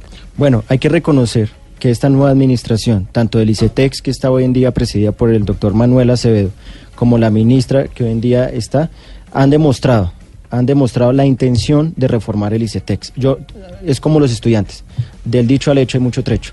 Esperamos, con toda la fe, en que la ministra de Educación y el nuevo presidente del ICETEX se siente con nosotros en las próximas semanas para buscar una salida y reformar por completo la entidad. Nosotros estamos llenos de propuestas y propuestas serias y estudiadas con las UTLs de varios congresistas. Entre ellas está reliquidar todos los préstamos aplicando el interés eh, cero. Mejor dicho, que todas las personas no tengan que pagar la capitalización de intereses. Otra es que cambiemos ese modelo, ese modelo de negocio, porque es un negocio para las universidades, porque les voy a dar una cifra. Mire, tan solo la Universidad Cooperativa de Colombia recibe por parte del ICETEX más de 166 mil millones de pesos por razón de créditos del ICETEX. O la Universidad Javeriana recibe 265 mil millones de pesos. Ahora, fíjese usted que si uno mira una lista de todas las universidades que reciben ingresos del ICETEX, la universidad pública está en el puesto 19, una, y por ahí otra en el 32. De resto, todas son privadas y además muchas de ellas no acreditadas y reciben una cantidad impresionante, impresionante de pero, dinero. pero eso no dice nada en relación con o la corrupción o los desmanes del ICETEX. Eh, Lo que está diciendo es que esas universidades privadas le están dando oportunidad a gente que no tiene recursos. Y si reciben muchos recursos del ICETEX es porque reciben muchos estudiantes que no tienen recursos. Pues no tiene nada que ver con la queja que estamos poniendo hoy. Bueno, no, ahí hay varias universidades que yo tengo que resaltar que están acreditadas, son muy buenas, no estamos hablando de ello, estamos diciendo de que esta, muchas de estas universidades que yo estoy mencionando son las que tienen mayores deudores morosos. Y eso ocurre por dos razones, porque la universidad no le interesa que la persona se gradúe, porque tiene asegurada su caja y no tienen buenos programas para mantener a las personas estudiando ahí y que salgan con buenos títulos, que sea una universidad que de verdad genere profesionales de alta calidad para que los contraten. La universidad lo único que Claro, le interesa pero- es llenar pero su mire que-. Da- Sí. Daniel, qué pena le interrumpo, pero es que es importante lo que usted decía a propósito de lo que comentaba el doctor Pombo. Es decir, el modelo de crédito es muy distinto cuando se trata de un crédito educativo y cuando se trata un crédito de consumo. Entonces, efectivamente, a lo que ellos se refieren es que están pagando un crédito de consumo cuando de- deberían recibir un pagar un crédito de, de- de educativo, que es muy distinto. Sí, tiene toda la razón. Es que esa es la. Nosotros lo que estamos proponiendo es que se implante en Colombia el modelo de financiación contingente al ingreso. Es un modelo social, pero no es un modelo de pier- que pierde ni el Estado ni el usuario. ¿Qué quiere decir? Hoy en día los usuarios con, a través de la línea tú a- Access o tú eliges, las personas tienen que pagar dos o tres veces el valor del crédito porque es un crédito de consumo. Financiación contingente al ingreso quiere decir que le presta lo que le prestan, lo que le desembolsaron lo paga y además lo paga de acuerdo a sus ingresos. ¿Qué quiere decir? Se quedó sin trabajo o los primeros seis meses no le van a generar intereses de mora ni va a ser reportado en las centrales de riesgo. Si gana un millón de pesos, paga el 19%. Perdón, paga el 6%, si gana un mínimo. Si gana 6 millones de pesos, paga el 20%. De esta forma, que sus ingresos sean totalmente eh, automáticamente descontados de su salario. Entonces no hay ese problema de, de la que se me olvidó pagar. Y lo otro es que le permite a las personas con ese margen de sus salarios poder invertir en sus proyectos de vida o especializarse, porque hoy en día una cuota del ICETEX le quita todo el dinero que tienen las personas para estudiar, para vivir, para salir de su casa, para empezar nuevos proyectos. Es que de hecho, mire, a nuestra línea al 316-415-7181, que es nuestro- nuestra línea de WhatsApp, en donde se comunican los oyentes con nosotros, nos llegó el siguiente mensaje. El ICETEX me embargó arbitrariamente en el 2018. Ellos no avisan y argumentan que no tienen por qué hacerlo. Soy madre soltera, no pude terminar mis estudios y mi economía se ha visto muy afectada por esta entidad. Ellos me descuentan la mitad de mi salario mínimo, no solo son arbitrarios, tu vida crediticia queda inservible y no les importa la condición económica. Muchísimas gracias por oír nuestras opiniones. ¿Es verdad que el ICETEX puede embargar arbitrariamente sin avisarle a los, a los estudiantes o a la gente que pidió el crédito? Sí, lo hacen, eh, no lo no solamente lo hacen sin avisar, es que lo hacen con malicia, porque van detrás de lo más querido por las familias que es su patrimonio. Es lo peor. Y lo que ocurre a ella, y, a- y la verdad que cada vez veo más eso, es que yo, es una, eh, lo que voy a decir es una afirmación un poco dura, pero yo pienso que las mujeres tienen mayores dificultades con un crédito del ICETEX. O sea, es un- para ellas es nefasto tener un crédito del ICETEX, porque cualquier mujer tiene derecho, como cualquier familia, a tener una familia, ¿no? Que tener hijos. Pero una vez uno, una, nos llegan estas denuncias que porque tiene hijos o porque está embarazada no puede conseguir trabajo. Y, el ICT y ellos le explican al ICETEX, señores, yo tengo una economía familiar, no he conseguido trabajo porque estoy embarazada, bla, bla, bla. Y el ICETEX les dice, de malas, literalmente de malas, lo vamos a embargar. Pero usted, ¿por qué dice que las mujeres se ven más afectadas que, la- que, lo- que los hombres? Porque es que desafortunadamente, pues esa es mi, mi experiencia con las denuncias que recibo, a las mujeres cuando están embarazadas, si ellas quieren tener una familia, pues no, son, no es tan sencillo conseguir un trabajo como es para un hombre que no tiene esas Ujú. circunstancias. Yo, sé- yo, Para no, yo, no, yo no entiendo a profundidad bien esto, pero es lo que nos llega, nos dicen, son jóvenes, pues personas de 28 años, 30 años, que empiezan una familia y no pueden conseguir trabajo. Daniel Muñoz eh, nos dice a través de Twitter que la condonación para los discapacitados es casi imposible Sí. de acceder. Sí. ¿Cuál- ¿Qué es lo que pasa con esa condonación? Eh, No, es que primero que todo tienen que pasar más de 10 mil papeles y, y tienen que pasar que el concepto de la Junta Directiva de la EPS, que el concepto del otro lado. O sea, lo hacen imposible. De hecho, hace poco tuvimos un caso de una persona que no, puede, no, no tiene visión eh, y esa persona, el ICETEX le exigía que tenía que dar un certificado, un profesional, tenía que dar un certificado de discapacidad, que el Estado le tiene que decir que usted es una persona discapacitada y que no puede trabajar. Y este hombre, una persona de verdad admirable, nos dijo a todos nosotros, yo no voy a ir a decir al Estado que yo no puedo trabajar, yo soy una persona que no puede ver, pero yo puedo trabajar y yo soy una persona autosuficiente y yo soy una persona que puedo ser aportar a este país. Pero el ICETEX, cuando yo adquirí este programa, que era para personas que tenían impedimentos visuales, sí se había comprometido con este usuario a que le iba a condonar la deuda. Pero el ICETEX después le dijo, no, no solamente no se le va a condonar, hasta que usted me traiga un certificado que usted no sirve para nada. Y él dijo, no lo voy a hacer, no lo voy a hacer. Pero mire, también está con nosotros en la línea el señor Fernando Calao. ¿Quién es el señor Calao? Es secretario de la Asociación Colombiana de Usuarios de Préstamos Educativos ACUPE ONG. El tema es tan grande en Colombia que incluso tenemos no solo a Daniel, sino que tenemos otras personas que generaron una asociación y es el secretario de la Asociación Colombiana de Usuarios de Préstamos Educativos. Señor Calao, bienvenido a Mañanas Blue. Bueno, muchas gracias por la oportunidad que nos a nosotros. ACUPE es la primera asociación, perdón, a nivel nacional que viene defendiendo a los estudiantes hace 18 años. Hace 18, hace, ¿y, cómo, ¿Y cómo surgió esta asociación de hace 18 años? Esta asociación se, se creó por un grupo de padres de familia, estudiantes, damnificados por los créditos del ICT.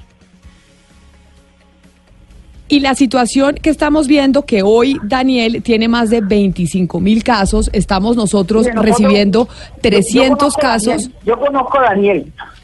Yo conozco a Daniel y él venía acompañándonos a nosotros, pero él se abrió del parche de nosotros. Él se independizó, pero nosotros sí conocemos la verdadera problemática. ¿Dónde está? Y, y ¿Dónde según está ustedes, la verdadera problemática está en dónde? Mire, es la normatividad del ICT. Ahí está el problema. Y nosotros, nosotros defendemos diariamente más o menos unos 30, 40 estudiantes. Le hacemos petición, le hacemos tutela, demandamos ante el Procuraduría, Fiscalía, y eso no servido para nada. Señor Calao, le preguntábamos ahora a Daniel que, digamos, cuál era la solución, que qué respondía el Ministerio de Educación actualmente, ya que estamos en nuevo gobierno y la nueva administración del ICETEX. Y él nos mencionaba, pues, que tenían buenas intenciones para poder solucionar lo que en este momento está sucediendo y lo que estamos denunciando. Usted y su visión frente a la administración del ICETEX y frente al, al Ministerio de Trabajo y a la respuesta que están dando es cuál? Ah, mira, mira, el problema que hay ahí es un problema de normatividad. Estos créditos vienen aplicándole una norma viejísima de 1968, desde el gobierno de Carlos Lleras. Ellos la hacen efectiva. Te voy, a, te voy a contar el primer hecho. El ICT no localiza a los usuarios del ICT. Entonces, ¿qué hace? Llama a la a donde están afiliados, localizan el, la persona y señora, hágame el favor y hágame retención salarial de este caso, de este funcionario, violándole el debido proceso, violándole el código sustantivo de trabajo, violándole el código de comercio, violándole todo lo que tenga que ver con esa normatividad, el mínimo vital. Entonces, le dicen a la empresa, si usted no le hace un descuento, le ponemos una multa. ¿Y sabe cuánto es la multa irrisoria? De 20 mil pesos. Imagínate. Entonces, ¿qué hace el ICT? Le retiene el sueldo y, y el estudiante sin saber le están embargando el sueldo sin ir un proceso judicial de un juez que es el único que puede hacer eso. Y ellos lo hacen por ese acto administrativo. Otros, es que el problema es de ley. Que ellos sí pueden capitalizar los créditos. ¿Qué? Porque ellos le ponen una trampa a los estudiantes. ¿Cuál es la trampa? Le damos el año de gracia y ese año de gracia, ese es un año de desgracia. ¿Por qué? Porque ese año de gracia, el estudiante entra en mora y ahí sí pueden entrar a capitalizarle los intereses. Y por eso el crédito se dispara.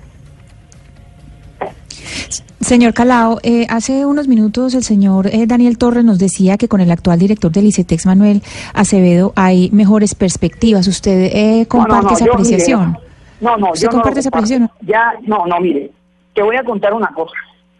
Cuando crearon el, el acceso, nosotros, nosotros tuvimos una reunión con la directora del ICT en ese momento y nos dijeron, mire, estudia este acceso. Y nosotros le dijimos, doctora, va a ser agresivo para los estudiantes. Le estoy hablando hace 10 años que salió el acceso. 10 o 12 años. Y se, y se ha demostrado el error que tiene, que sabíamos que era un, un error grandiosísimo que le iban a hacer los estudiantes. Y ahí están las consecuencias. Y ese, y ese alce es el que ha hecho más daño. Es que lo peor no es eso. El peor es que es la politiquería barata que hay en el ICT. ¿Sí me entiendes? Claro. Pues don, eh, don Fernando. Entonces, te, voy a, te voy a poner un ejemplo. Mira lo que está haciendo el ICT. Tenía una cartera que costaba 63 mil millones de pesos. Yo tengo, yo tengo los contratos. la venden por 261 millones. Hay un detrimento patrimonial de 200 y pico mil millones. ¿Por qué antes de vender esa cartera a CISA, por qué no le dijeron, llamemos a los estudiantes que están atrasados, condonémosle los intereses, moratorios, los intereses, eh, los intereses corrientes y paguen el capital y se le condona todo? No, no hicieron eso, sino se la vendieron a una entidad del Estado, que es CISA, y eso es peor que el ICT. ¿Cuál es el, cuál es el proceso que ellos hacen? Es muy sencillito. Le venden la cartera a CISA. CISA llama al usuario y dice, mire, usted, le voy a poner un ejemplo sencillito. Es un caso que tengo de 20 millones. Entonces le dice, mire, pague usted 10 millones ya y el saldo no los paga a Don Fernando, es que es eso caso por caso. ¿Ustedes cuántos afiliados tienen en esta asociación? ¿Cuántas personas afe- afectadas por el ICETEX tienen 32.000 ustedes en su asociación? Nosotros sí tenemos físicamente 32 mil estudiantes con documentos, con documentos. 32 mil estudiantes en esta Asociación Colombiana de Usuarios de Préstamos Educativos del ICETEX. Son casos y casos en Colombia de personas No, con problemas para- con la mire, entidad. Don Fernando Calao, muchas gracias por, por estar con nosotros, por habernos atendido. Seguiremos en contacto con usted para precisamente seguir haciéndole seguimiento a esto y lograr, Diana, una respuesta del ICETEX. Ya sabemos que van a sacar un comunicado de prensa. Nos dice Daniel que tienen eh, pues con las mejores intenciones, pero sin embargo nosotros en los últimos días hemos recibido 300 comunicaciones, 300 comunicaciones Sí, de personas espantoso. que están con esta con esta situación. Y no sabe la cantidad eh, de correos electrónicos que estoy recibiendo en este momento y mensajes en donde nos dicen, Daniel, que prefieren irse a un crédito no con el ICETEX, sino con un banco para librarse de eso. Obviamente también hay gente que dice, gracias al ICETEX pude salir adelante y estudiar una carrera y sacar a mis hijos y que no fueran solo bachilleres. Pero que digamos como conclusión, ¿qué le podríamos decir a la gente hoy que está en problemada? Bueno, a las personas que ya son usuarios del ICETEX, lo primero que todo es, por favor, no suspendan sus proyectos de vida. No lo suspendan. Ustedes tienen que estudiar si quieren continuar estudiando. Si quieren invertir en un emprendimiento, hágalo. Lo del ICETEX no se puede convertir en un palo en la rueda de sus proyectos de vida. Háganlo. Cuenten con nosotros, síganos y nosotros siempre estamos entregando información para que puedan superar esa etapa. Ahora, buenas perspectivas en lo positivo. Miren, Rodrigo Lara, Mauricio Toro, son congresistas que ahorita están liderando un esfuerzo gigantesco en el Congreso para reformar el ICETEX. Vamos hacia adelante, ya hemos logrado dos leyes, la ley 1886 y la ley 1911, que eliminó los chepitos, se acabó ese negocio de los chepitos. A través del Congreso estamos resolviendo esta situación y esperamos que el Ministerio de Educación y el presidente del ICETEX se unan a este llamado de auxilio de tantas y tantas familias. Lo último que quiero eh, eh, resaltar es que lo que tú dices, Camila, es correcto. El ICETEX ya hoy en día perdió la confianza de todo un país. En el 2016, el ICETEX entregaba 66.785 créditos. En el 2018, tan solo entregó 33.085. Ya las personas deciden tomar un crédito vía bancario o deciden postergar sus proyectos de vida. eh, Antes de endeudarse con el así ICETEX. es, así es el susto, así- y no debería ser así. Pero mire, eh, sé que estamos hablando de una nueva administración. Sin embargo, Santiago Ángel del Servicio Informativo de Blue Radio ha sacado diferentes denuncias sobre el tema del ICETEX. Y lo que nos dice es que el ICETEX nunca responde los cues- cuestionamientos sobre los problemas en la entidad, que lleva pidiéndole entrevista meses al presidente del ICETEX y hasta ahora no ha recibido una sola llamada. Y nosotros llamamos precisamente porque teníamos esos 300 casos y nos dicen vamos a sacar un comunicado de prensa. Yo creo que el director se está dando cuenta eh, la olla en la que se metió.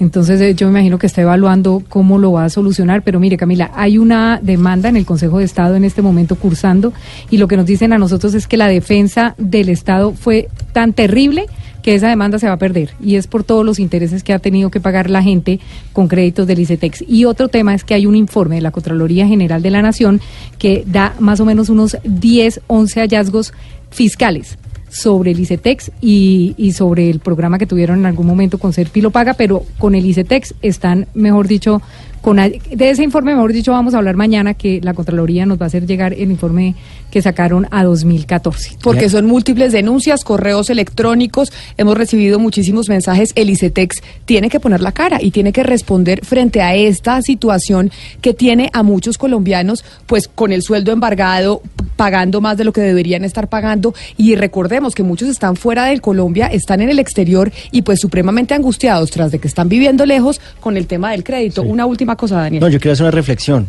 Tengan mucho cuidado. Mire, ahorita estamos hablando de cientos de miles de casos de personas que tomaron un crédito como en el 2005, 2008, 2010 y la carrera en esos momentos valía el semestre 7 millones de pesos. Y esas personas se lo multiplicaron y es difícil que ellos puedan pagar 60, 70 millones de pesos hoy en día en intereses. Ahora imagínense hoy en día las personas que están tomando un crédito del ICETEX para financiar semestres de 16 o 18 millones de pesos.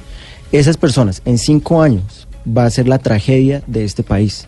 Si no pudieron pagar personas de 7 millones de semestre, imagínense pagar 16 millones más los intereses por semestre.